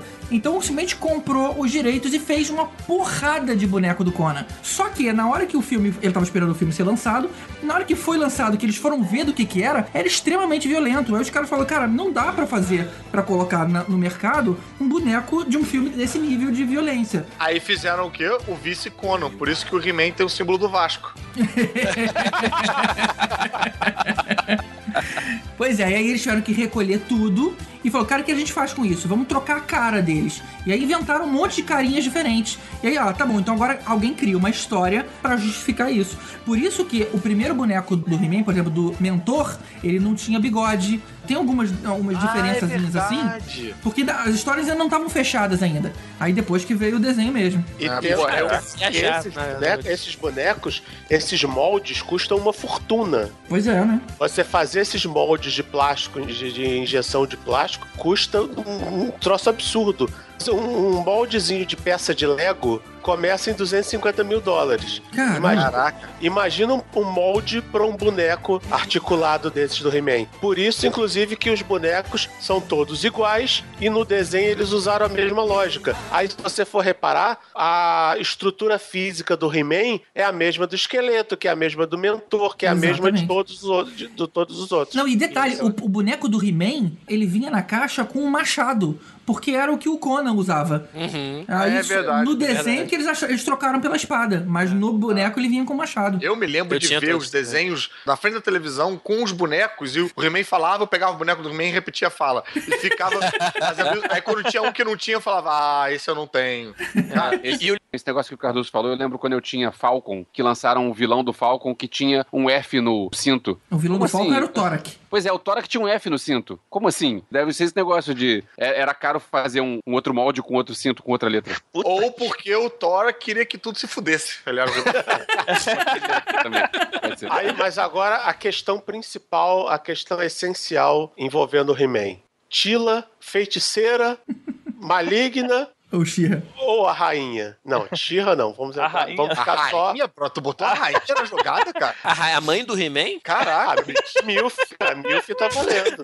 Caralho, brother. Bota a Adriele também logo, então, pô. É. Foi logo Não, um aí gato é- guerreiro aí nessa história. Pô, as mulheres eram muito melhor lá no universo da She-Ra do que no universo do He-Man. Sim, sim. E outra coisa, cara, qual era a da Eternia? Que é um mundo medieval com alta tecnologia? Eu nunca entendi aquilo. Era estranhíssimo, né? É, é, Era, é um era um lance meio- salseiro criativo, né? É um lance meio Asgard, né, cara? É tipo o Asgard do Thor, né? Dos filmes do Thor. Que os caras têm uma tecnologia, mas tem magia também misturada, né? Em Eternia eles tinham naves espaciais, mas não tinham inventado o conceito de pavimentação urbana. É lógico, a partir do momento que você tem uma nave que voa, você não precisa pavimentar porra nenhuma. Isso é verdade. É, mas esse negócio de He-Man, cara, que nego chama de Motu também aqui no Brasil, isso aí até hoje nego coleciona loucamente, cara. Porque eu ando com a galera aqui colecionável assim de boneco e tal, e porra, nego tem galera que é fervorosa. Chama o quê aqui? Também não entendi. Motu, que é Masters Master of the New. Isso. Ah, tá. É a sigla. Sigla. Ah, tá. Eu não conheço ninguém tão doente assim. Agora, vocês sabiam, cara, que o universo do He-Man depois ele foi expandindo a história, né? E foi ganhando um, um- algumas coisas que são canônicas, né? E tem uma da origem do esqueleto que é maneiro pra caramba, cara, que vale a pena falar. O esqueleto, o nome dele é, civil era Keldor. E ele era irmão do rei, do pai do He-Man, que era Handor. E aí, como é que ele virou esqueleto? Ele queria tomar o. Anorexia? Não, ele queria tro... ele queria tomar o trono pra ele e aí ele começou a aprender magia negra pra poder tomar o trono. E aí ele chegou uma bela hora lá e ele jogou um ácido em cima do rei. Só que o rei era malandrão, era guerreiro, ele defendeu e jogou o ácido voltou na cara do Keldor. E aí por isso que ele ficou com aquela cara de esqueleto. Aí ele saiu desesperado, ele sobreviveu usando magia e foi pedir arrego pro Hordak, que era o da Shira, né? Por isso que na hierarquia ele serve o Hordak, porque o Hordak Nossa, salvou ele com a tecnologia e com magia pra ele poder viver, mas ele ficou com aquela cara de esqueleto. O bagulho é, é, é tenso. E você achava que chamar de Motu era saber demais. Da onde você tirou isso? Isso é daquele desenho novo que fizeram depois? Não, isso daí foi do, do quadrinhos de 2002, mas acabou virando o canônico do He-Man. Ah, por favor, não mencione aquele desenho novo, cara. Aquilo foi deprimente. Aquilo fica esquisitão, né? Agora, uma parada. Aí, vou- eu vou dizer, talvez não devesse. Né, mas até hoje, quando eu escuto a musiquinha do Eu tenho a força, eu fico arrepiado, cara.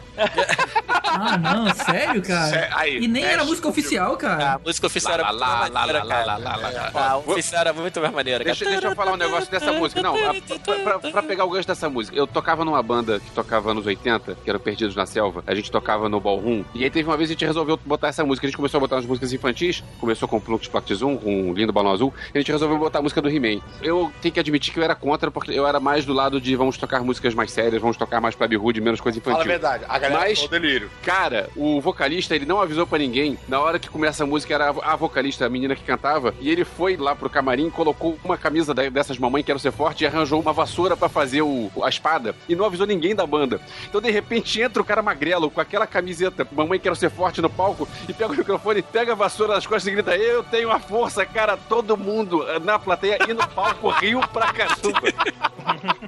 É muito bom, muito Fio de bom. vergonha alheia, né?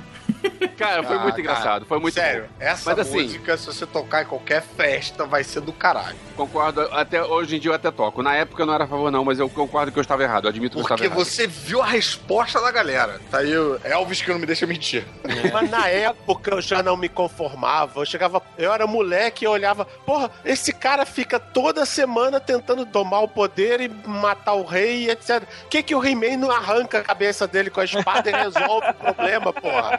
Porra, porque o He-Man, no final do desenho, vinha dar um discurso politicamente correto. Uma lição de moral, né? Você tinha que achar o gordo primeiro. Não, Não. Não, isso esse não era tá isso, não. com o Geninho. Ah, era o Geninho que escondia, É. é verdade, é. Isso eu achava estranho porque ele dava uns recados meio anacrônicos. Ele falava sobre atravessar a rua e olhar pros dois lados. Tinha até uns assim mais pesados, do tipo. Se algum adulto apalpar você de um jeito que você não gostou. Sério, cara? Era muito bizarro. Tira e eu queremos falar com vocês sobre uma coisa muito pessoal: o seu corpo. Lembrem-se, o corpo é seu e ninguém deve tocar em você de modo que sinta que está errado. Deixa comigo, eu pego qualquer um que tentar. Não é tão simples assim, corpo. É difícil para uma criança admitir que ela tenha sido incomodada por alguém. Se você for tocado deste modo, não se acanhe. Conte para alguém de sua confiança, como seus pais, seu médico, a sua professora ou algum parente mais velho. Certo, corpo? É isso aí. Mas eu vou te falar que eu sempre achei super estranho. Ele fazia uma força enorme pra levantar uma montanha, fazer. Aí quando ele levantava, ele arremessava ela e ela voava, sei lá, um quilômetro. Assim, pô, fazer aquela força pra levantar e pra arremessar era tranquilo? Não, ele não fazia ele sempre fazia. Era sempre no terceiro. E jogava a espada de uma mão pra outra algumas duas vezes, né? E saía de lado. A cara de trocar a espada de mão era muito louco, né? E o rolamento, ele sempre dava aquele rolamento. né? Eram os mesmos é, takes, né? Que tinham os mesmos quadrinhos lá. Era, era. Eles foram trocar transparências, né? Tanto que não importa aonde ele tivesse. Na hora que ele virava o He-Man, eles usavam a animação dele na frente do castelo de Grayskull. Ah, ele era transportado pra lá pra pegar o poder de. Você tá entendendo? Tá bom. Tá bom. E outra coisa que eu fazia também era ficar acendendo e apagando a luz pra fazer o efeito do coisa e ficar. Eu tenho a força! Aí queimava a lâmpada e também dava esporro. Porra! Ô Rod, você que Aí conhece o você bastante. não tem força nenhuma. Rod, você que conhece bem o Kenon, não tinha uma história dele que a mãe do He-Man era. Isso, que terrestre? ela era, era terráquea, na verdade ela era terráquea. Na verdade, eles criaram essa história quando teve o um, um quadrinhos do He-Man com o Super-Homem. Eles tinham que justificar de alguma forma como que o He-Man conheceria o Super-Homem. Aí é, é, já conheceria, né, as histórias do Super-Homem.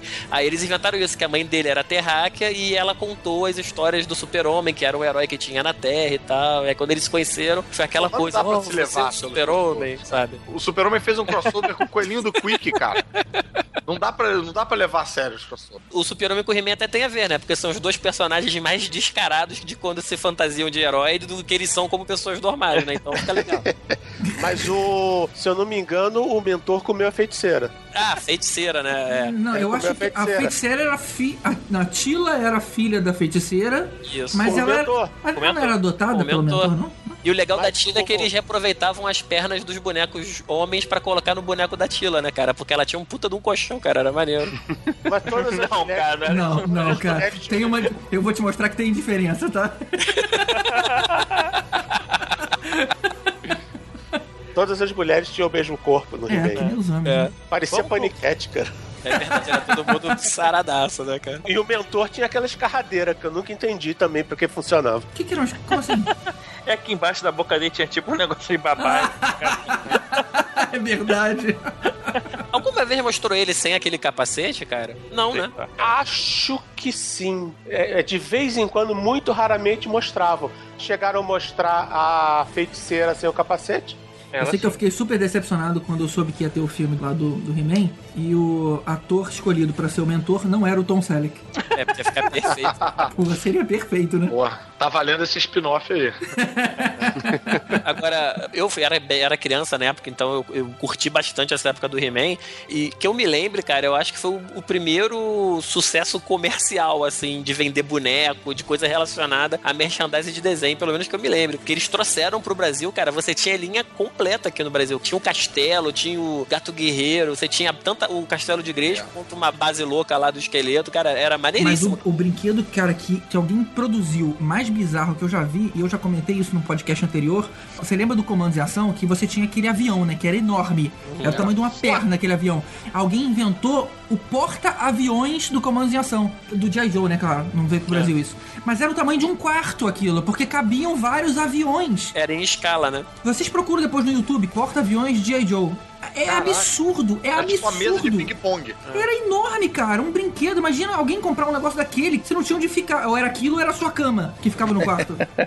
Eu me lembro que eu, eu, eu gostava muito do He-Man, aí por tabela eu assisti o desenho da Shira, porque era como se fosse um desenho irmão, e minha irmã ficava puta, porque eu tentava chamar ela de Mana, porque o He-Man chamava a Shira de Mana. eu achava irado, mas minha irmã nunca deixava. Agora, o desenho da Shira, cara, eu tava vendo recentemente no, no Gloob, é, é engraçado, porque é diametralmente oposto do desenho do He-Man, ele é todo fem power, assim. Os homens são todos uns merdas, todos uns babacas, e as mulheres que resolvem tudo e tal. Acho que ela foi feita pra isso mesmo, né? Pra contrabalancear É, foi aí a feita da- pro lado feminino. É. Total. Mas uma parada que me deixava muito puta no- na comparação do desenho da She-Ra do He-Man, porque eu achava que o He-Man saía em muita desvantagem, porque ele tinha o gato guerreiro e a espada dele. A She-Ra tinha o Ventania, que era um cavalo que voava, e a espada dela era um canivete suíço mágico que virava corda, É. virava, virava a porra toda. De espada para não sei o quê. e aí verdade. virava- Eu falava, caraca, que vacilo isso, cara. Arranja uma dessas Vem cá, se a gente parar pra pensar, a She-Ra era mais forte que o He-Man, porque o vilão que ela enfrentava, que era o Hordak, ele era mais power do que o esqueleto. Ele era o chefe do esqueleto. E ele se transformava em um monte de coisa, né, também. É, então ela era realmente mais forte do que ele, cara. Eles eram irmãos gêmeos, né? A She-Ra e o A Shira e o He-Man eram irmãos gêmeos. A Shira também dava lição de moral? Não, quem dava lição de moral geralmente era, aquele Era emo o que tinha um era coração. Aquele, era aquele emo que tinha um coraçãozinho no peito. É, o arqueiro, cara, o arqueiro. Puta, pode crer, cara. Aquele bigodinho, cara. Aquele ali é sex offender, né, cara? Aquela porra lá. cara. Agora, pô, por que, que teve o filme do He-Man e não teve o filme da She-Ra, né? Não, era junto, cara. Não foi junto o filme? Não, a She-Ra não aparece no filme. Parece não. Lógico que aparece. Ah, não, tá falando do Master of the Universe, o filme do. Não, a mulher do He-Man no filme do Master Ah, of tá. the Universe é a Mônica do Friends, cara. Isso. Ah, tá, tá, tá certo. É que não Já deu certo. qual. Se desse certo, de repente eles faziam. Mas aquilo não tinha como dar certo mesmo. Porra, que corpo que- horroroso. E ele terminou com chamada pra continuação. É, com o esqueleto aparecendo na água, falando, eu voltarei! É. Esse filme vale a pena juntar uma galera, abrir umas cervejas e ver, porque é hilário. Agora, graças a Deus que o nego nunca inventou de fazer uma versão live action dos Thundercats, né?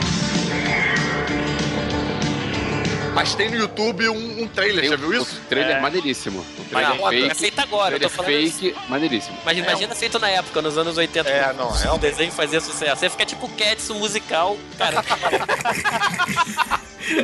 Ou ia pior ainda, Wing Commander. puta que pariu, cara. Pode crer. Cara. Não, não disso, o jogo. Mas era mais bem feito, hein? Acho que era mais bem feito, cara. Não, o, o jogo sim, o filme não. É, o filme. Agora, o, o Thundercats, o, tinha, também tinha quadrinho também, não sei se era canônico ou não, mas eles chegavam na nave lá de Tandera e eles estavam tudo pelado, né? Ah, Eles- no, no- no desenho eles estavam pelados. Eles estavam pelados. O Lion com certeza tava. E Thundercat Não, semelhante. não, cara, ele tava, tinha uma roupa azul lá, um colã. Thundercat, Não, não, não. semelhante à, à linha do He-Man, também tinha uma linha de brinquedos Era, fuderosa. era melhores que os He-Man, eram mais feitos, eram mais É, aquela toca dos gatos era sensacional. O Thunder Tank. Porra, Thunder Tank era foda, cara. Cara, eu tinha um Lion Deluxe que ele acendia o olho, cara, quando ele, tipo, o poder alcance. Caralho, ele acendia o olho, era muito irado aquilo. E até relançaram alguns bonecos, porque eu acho que por conta do desenho novo e tal, fizeram os bonecos novos, mas relançaram a linha clássica, lógico, com mais articulações e tal, mas muito semelhantes aos nossos bonecos.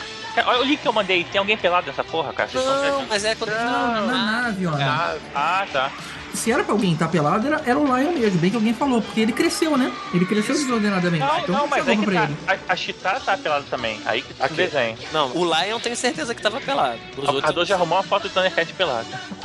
Pô, eu achava a Chitara mó gostosa. Ah, Mas ela era. Que opção Ela. você tinha? O Willy Kit? Aí, já era pelado, já era pelado. Aí, já A Chitara tanto era gostosa que ela fazia o pau crescer, né?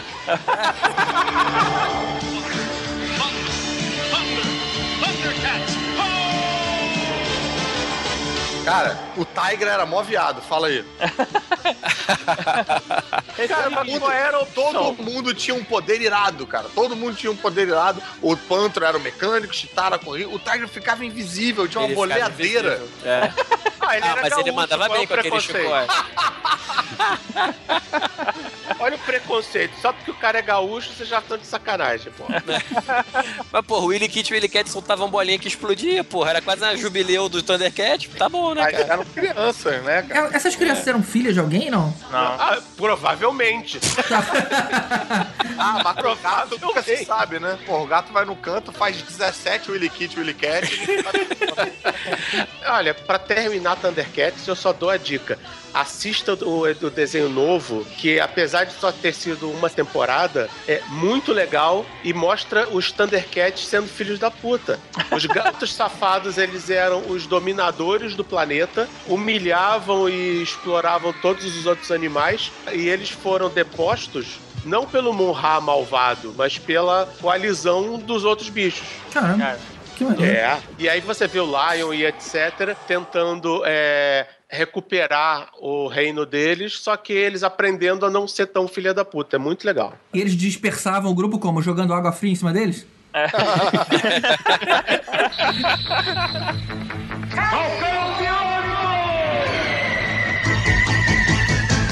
Silver.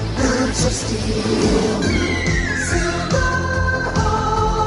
partly metal, partly real.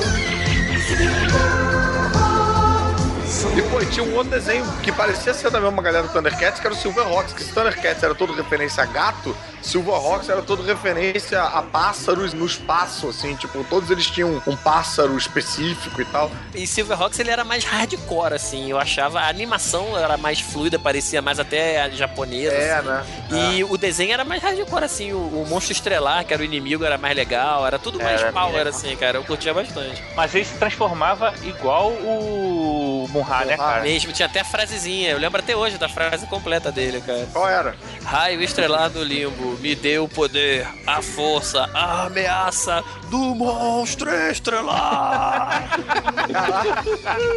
Igualzinho a Munra, né, cara? É, era igual, cara. Era igualzinho. Espíritos do mal.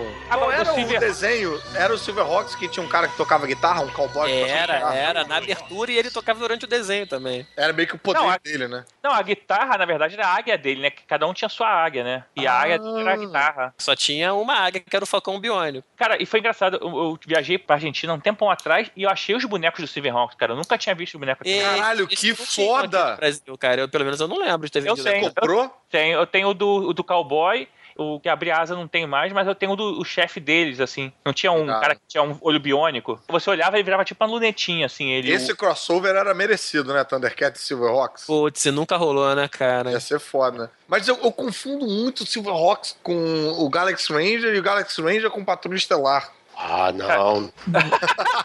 ah, ah. Ah, cara, Galaxy Ranger era muito melhor pra trilha estelar. Não fala isso não, cara. Não era, não, era, cara. Não, não, não, não. Eram completamente diferentes. Os dois são excelentes, mas Patrulha Estelar tá aí até hoje. É um Caralho. desenho que tem 30 anos fácil. Já tá na enésima reencarnação. E Patrulha Estelar gerou um filme longa-metragem live action bem legal de alguns, legal. anos atrás. É, Bem legal. só não foi excelente porque foi um filme japonês, ou seja, todo mundo morre no final. Cara, vai spoiler, cara. Spoilou na cara dura. Maior Não, cara, é- filme não, é spo- não é spoiler, isso é essencial pra você não se decepcionar É. completamente. Como é que era Patrulha Estelar? Como é que era Galaxy Ranger?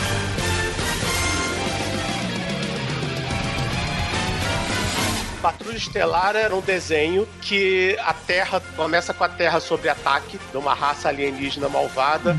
E aí os oceanos da Terra secaram, o planeta tá todo fudido, todo Ah, mundo morando numa nave? Todo mundo morando no subterrâneo. A nave é um, um navio. E a- as frotas de combate da Terra estão tomando porrada. E aí a gente recebe um uma- comunicado de uma alienígena dizendo que ah, posso ajudar vocês, mas vocês têm que ir no quinto dos infernos. Aí o que, que eles fazem? Eles usam o casco do Yamato, que era aquele O encoraçado, né? da Segunda Guerra, da Segunda Guerra, e eles constroem uma super nave estelar usando o casco do Yamato. Que faz todo sentido, né? Você vai usar uma coisa que estava apodrecida no fundo do mar pra virar uma nave espacial que é a última esperança da Terra. Mas olha só, como é que você arruma Ih, metal peraí. na época, cara? Aquilo ali era, era um casco já. Era um navio, cara. Faz outro navio. Aí a população toda da Terra vai viajando nessa nave e aí depois que eles fizeram o Wally. Não. Mas deixa eu te falar uma parada antes, Cardoso. Essa foi a história que a gente viu no Brasil. Tiveram três arcos, que eram três temporadas específicas, no, o que foi desenhado, que foi produzido no Japão. Esse material ia para os Estados Unidos e os Estados Unidos redublava, fazia tudo direitinho e mandava pro resto do mundo. Só que a primeira temporada, o primeiro arco, os Estados Unidos não gostou, porque tinha um sentimento anti-americano muito grande, porque mostra o início deles construindo a Yamato. E aí eles iam lá no fundo do mar, falavam da batalha lá de, de Pearl Harbor, tinha muita questão que ia contra a guerra, que é o bombardeio americano em cima da frota japonesa. Então os Estados Unidos ó, não vou passar essa primeira temporada. E aí começou já nesse arco, aonde uma raça alienígena, na verdade, ela manda uma, uma bomba de fusão nuclear pro Sol, o Sol começa a crescer e você tem um ano pro Sol explodir. Por isso que o mar vai secando e tudo mais, o clima na Terra vai ficando muito inóspito, porque o Sol vai ficando cada vez mais forte. E eles têm um ano pra achar um outro lugar pra colocar um teletransportador. A ideia não era não era levar todo mundo via navio, não. Era achar um negócio pra teletransportar todo mundo pra lá. E aí, Ah. todo final de episódio, você via uma contagem regressiva. Só que como aqui no Brasil o nego passava a lá caralha, né? Então, uma vez faltava quatro meses, outra vez faltava oito meses, outra vez faltava dois meses. Não tinha ordem. Realmente é completamente diferente de Galaxy Ranger. Cara, e Galaxy Rangers eram cowboys cyberpunks com implantes de. E que porra, tinha uns fodas. cavalos. Os cavalos robôs. Foda. Era foda esse desenho. E faziam parte da Beta Bureau of Extraterrestrial Affairs. Um deles tinha uma parada de xerife, né? Uma estrela de. Isso. Todos eles Todos tinham, eles, tinha- é, todos- que era todos o, eram onde xerife. você acionava o implante e o Galaxy Rangers era tão legal, tinha episódios em que eles contestavam o próprio sistema, porque o Gus que era o Lourinho, que já tinha poderes metamorfos antes, ele era um super soldado que ele tinha escapado da prisão, só que eles acabaram aceitando ele nos Galaxy Rangers. Ah, e os poderes eram uma coisa com os animais, não tinha isso? Tipo, Ele, não, ele era uma versão parecida com o Darwin, aquele mutante dos X-Men. Ele se adaptava a qualquer situação. Teve um episódio em que ele foi chamado para tentar conter outros super soldados e ele acabou indo contra o governo e deixando parte dos soldados irem embora. Só que e tinha boneco deles? No Brasil, não lembro. Não lembro de, nunca lembro de ter tinha umas achado. paradas que assim, pô, me lembro de ficar seco para querer boneco. Galaxy Rangers era uma dessas. E aquele, os Centurions, que não tinha boneco. Um cara era Cara, do, do mar, o outro era mais- da terra, o outro era do ar. Sim, e eu sim, tinha um amigo que E o- tinha um e boneco do coração. importado. Não, porra. Aqui não tinha. E olha que Galaxy Rangers tinha tudo pra ter boneco. Que tinha um monte de naves, um monte de alienígenas. É, putz, era- Apareciam, tinha os alienígenas bonitinhos em formato de coelhinhos. tinha os bandidos, os soldados do Império, que na, quer dizer, não eram soldados do Império, porque senão o Jorge Lucas processava. Mas tinha os soldados da rainha, que eram descaradamente soldados do Império. E tinha tanta coisa que podia ser, ser vendido aqui e a gente Cara, compraria alegremente. Acabei de abrir no Google aqui, porra, tinha boneco, cara. Tinha, tinha. Só a gente que não tinha. Agora, Centurions tinha, cara. Eu lembro que eu tinha o boneco do Centurions. Podia ser até no- não oficial chinês, mas. É, mas, pô, eu me lembro só de ter quem viajava, quem tinha esse acesso lá pra fora, tinha o- os bonecos do Centurion, que era muito foda, que eles tinham um, meio que umas mochilas que viravam umas paradas. É. Ah, Agora, cara, cara, tu falou dos que tinham poder de animais, eles eram visionários, os cavaleiros da luz mágica. Putz, que aí tinha uma força do urso. É. Os Não, caras. eu eu sempre fui hétero, eu não assisti essas coisas. Ah, eu apoio pelo menos um dia Ah, você passou cara. em casa vendo Cavalo de Fogo. Porra, e, a- e a voz do cavalo de fogo? Que ele Não, é sinistro. Não, não, Ela- meu, meu momento bicurioso mais forte foi Jen e os hologramas.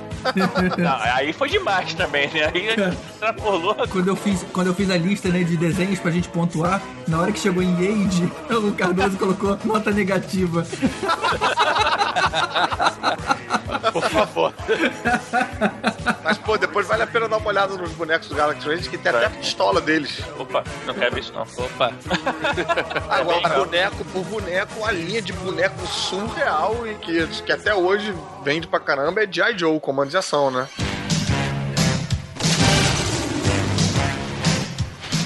Pô, cara, eu gostava muito. Na verdade, até hoje eu coleciono, só que eu coleciono escala um pouco maior, que é de 12 polegadas. E o comando de vibra. ação, nos anos 80, que tinha uma, aquela época meio com a sensação meio de embargo econômico, não chegava nada importado aqui, você sentia claramente a diferença entre os bonecos que eram vendidos aqui É. e aqueles importados que nossos amigos ricos viajavam. É verdade. Na verdade, é o que verdade. tinha, É. o que vendia aqui, o braço não mexia pros lados. O antebraço, na verdade. O braço era inteiro. É. Você, só, você só mexia numa direção. Os importados, você tinha uma, uma Articulação. articulação mais interessante. Pô, outro boneco também, eu sei que tá meio fora do comando de ação, mas que eu babava era foda, era um daqueles dinossauros com os apetrechos é, meio é, cibernéticos, assim. É o Dino- Dinosaurs? Dinosaurs. Dinosaurs. Pô, Putz. me amarrava nesse desenho.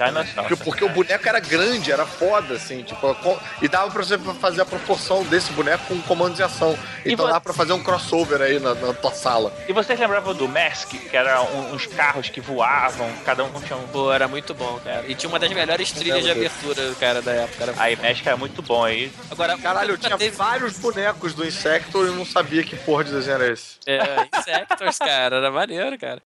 Veja o brinquedo Caverna do Dragão!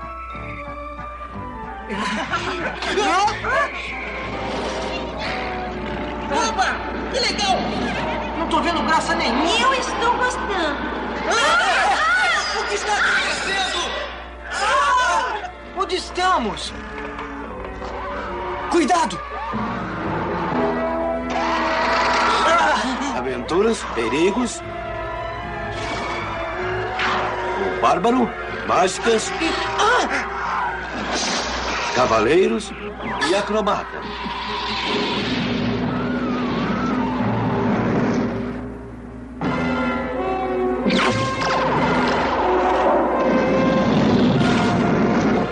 Ele? Aquele é o Vingador, a força do mal. Eu sou o mestre dos magos, seu guia em Caverna do Dragão. Caverna do Dragão. Um que tinha tudo pra ter boneco e nunca teve, que era o maior sucesso, foi o Caverna do Dragão, né? É mesmo, né, cara? cara? Nunca teve aqui, né? É, aqui, né? Mas imagina você ter um Tiamat na época, cara. Esse é muito foda. Pô, nem que fosse um mestre dos magos em cima do computador, né? Não tá acreditando. Cara, mas Dungeons and Dragons, né? Que Caverna do Dragão que foi inspirado no jogo de RPG. Uma vez eu liguei pra Globo pra eles voltarem a passar o desenho que eles tinham parado de passar, cara. Tipo assim, deu carteirada lá? Foi você? Liguei e falei, não, olha só, como assim o desenho acabou de passar, não sei o que, não, não. A gente tá tendo um pedido muito alto pra repassar o desenho, já tá na nossa programação futura e realmente um mês depois eles estavam voltando a passar. Cara, obrigado, Tibério, obrigado. De nada. O Caverna do Dragão, ele chegou no Brasil em 84, no Balão Mágico, e depois passou pra Xuxa. Quando ele foi na Xuxa, ele foi, por algum tempo, a maior audiência do show da Xuxa. Irado, E, e- e sabe quem era o segundo? O He-Man, por causa daquela cruz de malta ali, né?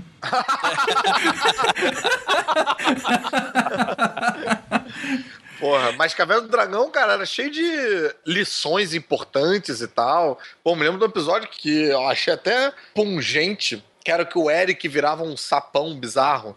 E ele não Ah, queria é? voltar porque não queria voltar com essa aparência de. Porra, era tenso É. aquilo. Não, tem uma coisa que você tinha aprendido no Caverna do Dragão que é assim, nunca confie em velhinhos, né? Que aparecem do nada. assim, porque- velhinho é safado, cara. E, cara, valia ter um live action também do Caverna do Dragão, né, cara? Eu acho estranho nunca ninguém ter feito, cara. Teve é, naquele Noé, né? O Anthony Hopkins interpretou o Mestre dos Magos. Ficou muito igual. Ah, você teve personagens parecidos com os do Caverna do Dragão depois em várias coisas, né? E de- quantas histórias sobre o último episódio diferente vocês já ouviram do Caverna do Dragão? Umas cinco. É, cara. Não, mas existe um, um suposto roteiro que esse dizem que é o quente, que foi escrito por um cara chamado Michael Reeves, que ele era roteirista de vários desenhos, inclusive do próprio Caverna do Dragão. E aí parece que esse cara, logo na época que o desenho foi cancelado e tal, ele soltou o último episódio que se chamaria Hacking, e que é o, o roteiro de como seria o episódio final. Nunca foi filmado, não existe uma versão dele em desenho, mas depois que esse roteiro vazou na internet, o pessoal fez uma Dramatização. dramatização em formato de graphic novel. Então você tem isso desenhado e é muito bem desenhado, inclusive. Não, na verdade você tem no box da série que lançaram em 2006, tem isso narrado. Eu acho até que você, foi o que você é falar. mais legal. Você tem o áudio. When the Dungeons and Dragons animated series ended in the fall of 1986, the storyline had been left unresolved. However, series writer Michael Reeves had been commissioned to write a script which provided a resolution to the story. Unfortunately, that script was never storyboarded, never produced. That is, until now. In response to millions of requests from Dungeons and Dragons fans, BCI Eclipse is proud to present the original Michael Reeves script performed in a radio show format, featuring voice actress Katie Lee recreating her original role of Sheila. Close your eyes. Transport yourself back into the realm with Hank, Diana, Eric, Sheila, Presto, Bobby, Uni, and the Evil Venger as we present the final chapter in the Dungeons and Dragons story, Requiem. Eu sei que eles eram crianças, né? Ou seja, eles estavam num parque de diversão, então pressupõe ali que eles eram mais novinhos, e aí caíram num, num sei lá, numa uma fenda temporal e pararam no- nesse planeta esquisito.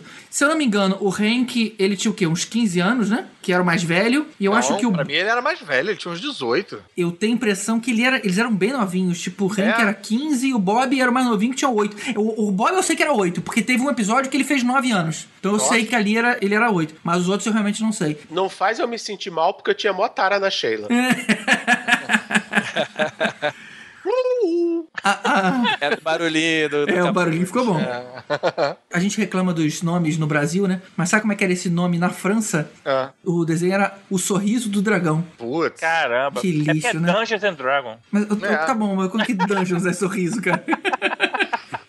Mas, pô, o certo seria Cavernas e Dragões, né? Dungeons é. É masmorra. Masmorras, né? É, mas, pô, Caverna do Dragão ficou irado. É, ficou bom. Tá bom, tá bom, tá bom. Agora, você falou de como eles foram parar no, no- nesse planeta louco. Tinha um desenho que mostrava outras crianças que foram parar lá de um jeito mais bizarro. Tipo, elas caíam numa fenda debaixo da cama. Cara, Que tem um desenho é esse, cara? assim, No É, final, aí- volta menos eles, né? É. Como sempre. É. Não, o que mais me deu raiva, cara, foi o episódio que eles conseguiram voltar e aí o Vingador foi atrás e eles tiveram que voltar de volta pro planeta louco O lá. Vingador cara. não fica lá, né? Que eles saem O Vingador água, não é? destruía a Terra. É, eles, eles chegam aqui, o Vingador começa a tocar os zaralhos no parque e fala: Ó, vou destruir a Terra toda, o caralho, o planeta de vocês todos. Aí eles têm que voltar, que é o Vingador Ai. vai atrás deles. Ao invés Ah. deles pensarem, pô, se meia dúzia de garotos com arminhas mágicas vagabundas conseguem assustar esse cara, a centésima primeira aerotransportada deve enfiar a porrada. Então deixa o exército tomar conta do Vingador, pronto. É? pô. E bizarro que o Vingador tinha um dente só pra fora, né? Não, mentira, desculpa. Ele tinha um chifre só, quebrado e outro no pé. O bizarro é que ele tinha uma asa e o cavalo aonde ele voava não tinha asa.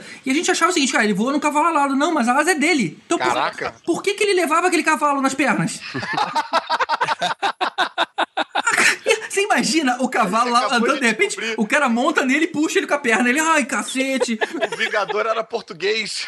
A asa era do Vingador, cara. Por que, que ele, andava- ele voava naquele cavalo? Ah, cara, efeito. Mas não tinha mostrado que o Vingador era filho do Mestre dos Magos? Tem, Ah, então. Isso, história, isso é o final, que você acabou de soltar o mega spoiler. Ah, é? É. Caraca. Ah, cara, mas acabou a série já, né? Pois é, Não é mais velho, spoiler. gente. Assim, spoiler, desenho animado. Beleza. Mas a gente descobriu que tinha coisa entre eles naquele dia que eles tomaram porque o Vingador tomou porrada na lua e o Tancredinho salvou ele no final. Acredinho. Acredito. E qual é do Vingador usar saia, né? Mas, ô, ô Rod, qual é o final fechado, então? Qual é, que Então, que é- voltam ou não voltam? Responda a questão. É, a história é a seguinte: o... eles estavam com um problema lá pra variar, né? E aí eles vão pedir ajuda, o mestre dos magos dá uma sacaneada neles, tipo, ah, dessa vez eu não vou ajudar vocês, não, vocês têm que se virar sozinho. Aí eles ficaram meio putinho com o mestre dos magos, mas beleza. Aí vem o Vingador e aparece pra eles e fala: Ó, não, não me ataca, tal, eu tô aqui pra ajudar vocês. Inclusive, eu, eu vou, eu vou levar vocês embora daqui desde que vocês me ajudem. Aí ele fala: têm que pegar uma chave e jogar essa chave no fosso, no, no buraco lá que tinha, não sei o quê. Aí nisso daí tem um racha no grupo. Tipo, o Eric acreditou no Vingador e queria fazer o que ele falou, porque ele queria ir embora. E o Hank desconfiou e falou: não, esse cara tá de sacanagem. Mesmo o mestre dos magos tendo sacaneado a gente, mas esse é o Vingador, a gente não pode confiar nele. Aí eles ficam, o- a história toda, vai um pra cada lado, divide um grupo, um vai com um lado, outro vai com o outro. Mas no final eles acabam chegando no mesmo lugar. Ah, tem uma parte que é legal, que eles chegam num túmulo, que era o túmulo com formato, o caixão assim, tinha em cima uma estátua igualzinha do Vingador, só que com os dois chifres bonitinhos e tal. E eles falam, nossa, esse aqui é o Vingador, mas quem queria mostrar ele como uma pessoa boa? Eles ficaram meio bolados e tal. Eles pegam essa tal chave dentro desse túmulo e eles têm que seguir para um outro lugar para jogar essa chave no, no buraco. E aí, chegando lá, fica aquela coisa de vai, não vai, não sei o quê. O Eric tava com a chave, ele queria fazer o que o Vingador tinha falado, mas no finalzinho ele pensa melhor, ele fala, porra, não, vou fazer o que o Hank tá falando e ao invés de eu usar essa chave na porta, eu vou jogar essa chave no buraco realmente. E aí, quando ele joga, o Vingador volta a ser uma pessoa normal e com isso, tudo, os- as- aquelas raças todas que eram escravas naquele planeta, mostra todo mundo se libertando, os que eram monstros voltando a ser pessoas normais, que tudo isso era uma maldição do Vingador. E aí chega o Mestre dos Magos e fala, pô, vocês fizeram a única coisa que eu não, eu não tinha poder pra fazer, que era tornar é, o meu filho a ser humano, a ser uma pessoa boa. Porque há um, há um tempo atrás ele escolheu o caminho do mal, blá blá blá, aquela coisa de fantasia, né? Uhum. E virou o Vingador. Aí acaba assim, aí ele fala, é o meu filho, ele negou, olha, seu filho, ele fala, é, meu filho e tal. Aí fica nisso, o Vingador fica bonzinho, e aí que a gente vê como o Mestre dos Magos era o cara mais filha da puta da série, porque assim que o filho dele aparece, ele fala, bom, é, já que vocês libertaram meu filho, que era a única coisa que eu não poderia fazer, e deram liberdade pra todas as criaturas desse reino, eu não posso fazer menos do que isso, eu vou libertar vocês. Aí ele abre um portal pros caras Ah, irem e ele podia fazer isso desde o início. Ou seja, ele podia fazer isso desde início. Ah, babaca. É um filé da puta. Mas é isso, o Vingador, no final das contas, era bonzinho e era filho do. Ele só foi corrompido pelo lado negro, mas ele era filho do Da puta, do puto. Então aquela teoria de que, na verdade, eles estavam mortos, aquilo é tudo caô, né? É, aquilo Ah, é isso é. Isso é Lost. E vocês sabem qual era a ordem lá, os, os perigos do Tiamat das cabeças? É, a cabeça vermelha, ela cuspia fogo, a cabeça preta cuspia ácido, a cabeça azul cuspia raios elétricos, a cabeça verde cuspia gás e a cabeça branca cuspia gelo. Caraca, tirou onda agora, Não tem, hein? né? Não tem como encontrar uma parada dessa. Você, pô, É um arco-íris de perigo. essa prova podia estar no Enem. É. Isso foi muito nerd mesmo pro nosso padrão atual. cara. Foi, cara. só uma coisa, no final, na verdade, não mostra eles indo embora, mostra só o, o Mestre dos Magos abrindo o portal. Aí ele fala: ó, é, se vocês quiserem ir embora, vocês podem, ou vocês podem ficar aqui, que ainda tem coisa pra ajudar aqui. É, tem, tem muitas aventuras aí. É, aí acaba assim, tipo, a escolha de vocês. Aí não mostra se eles, eles escolheram voltar ou não. Aí fiquem abertos. Aí, é que na verdade não mostra, mas eles dão o, cada um com um tacape na cabeça do mestre do mago, e filha da puta aí passa pelo portal. Dá a bicuda na uni de É, mas, porra, se ele pode trazer de volta, não dá pra ficar indo e voltando? Porra, passa É. em casa, visita a mãe, avisa que tá, uma tudo bem. É verdade. Depois Porra, é dá um verdade. pulo lá nesse Tivoli Park novamente, vai lá, ajuda a galera e volta pra casa, cara. Mas o fim tinha que ser assim pra ter um gancho pra uma possível continuação, né? Então, É. assim, não Pô, pode e uma fechar, série fechar. que fez tanto sucesso, por que, que ela foi cancelada tão abruptamente? Alguém sabe? Ela chegou a fazer muito sucesso no início, aí depois começa a ter uma crise de, de audiência, né?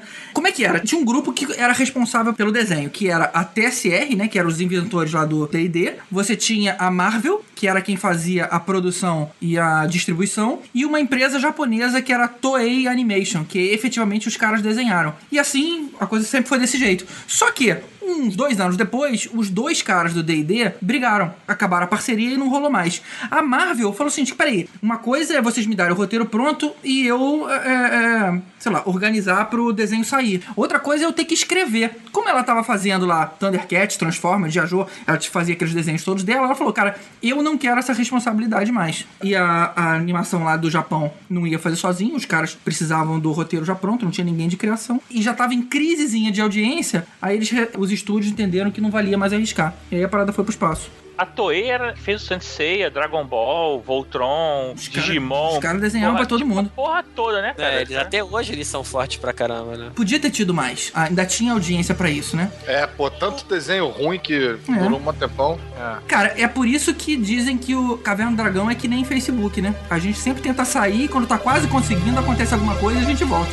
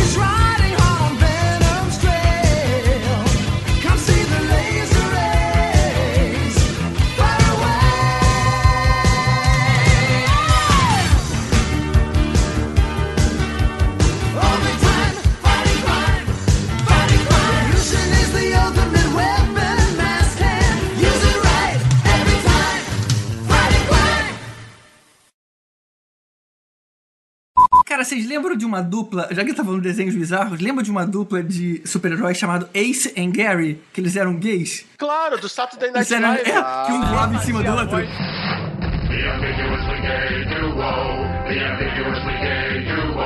Quem fazia a voz do Gary era o Stephen Colbert. É, The Ambiguous Way Duo. The Ambiguous Way Duo. É, cara, era muito engraçado esse desenho. Era constrangedor você ver o desenho. Você lembra como eles se transportavam? Que um voava e o outro montava atrás, ele ia atrás, assim, tipo cavalgando. E teve um episódio especial que a quem fazia as vozes era o Stephen Colbert e o Steve Carell. Nossa, sensacional. Steve Carell também, é, também dublava? Exato. E teve um episódio em que o- um dos vilões inventou uma máquina e eles vieram pro mundo real. E aí o Colbert e o Carell vestiram as roupas com enchimento. Ah, não. Puta E tem um episódio deles com todo mundo live action, inclusive os vilões. Ai, sensacional. cara. Será que É. tem no YouTube, hein? Putz, eu também não vi isso, cara. Provavelmente. E Então, quando é. fizeram um especial em que foi o Pink e o Floyd, quer dizer, desculpe, o Pink e o Cérebro, Achei que era uma piada aí, cara. esse desenho ia ser do caralho. o Pink e o Cérebro, Um monte de martelinho andando, né?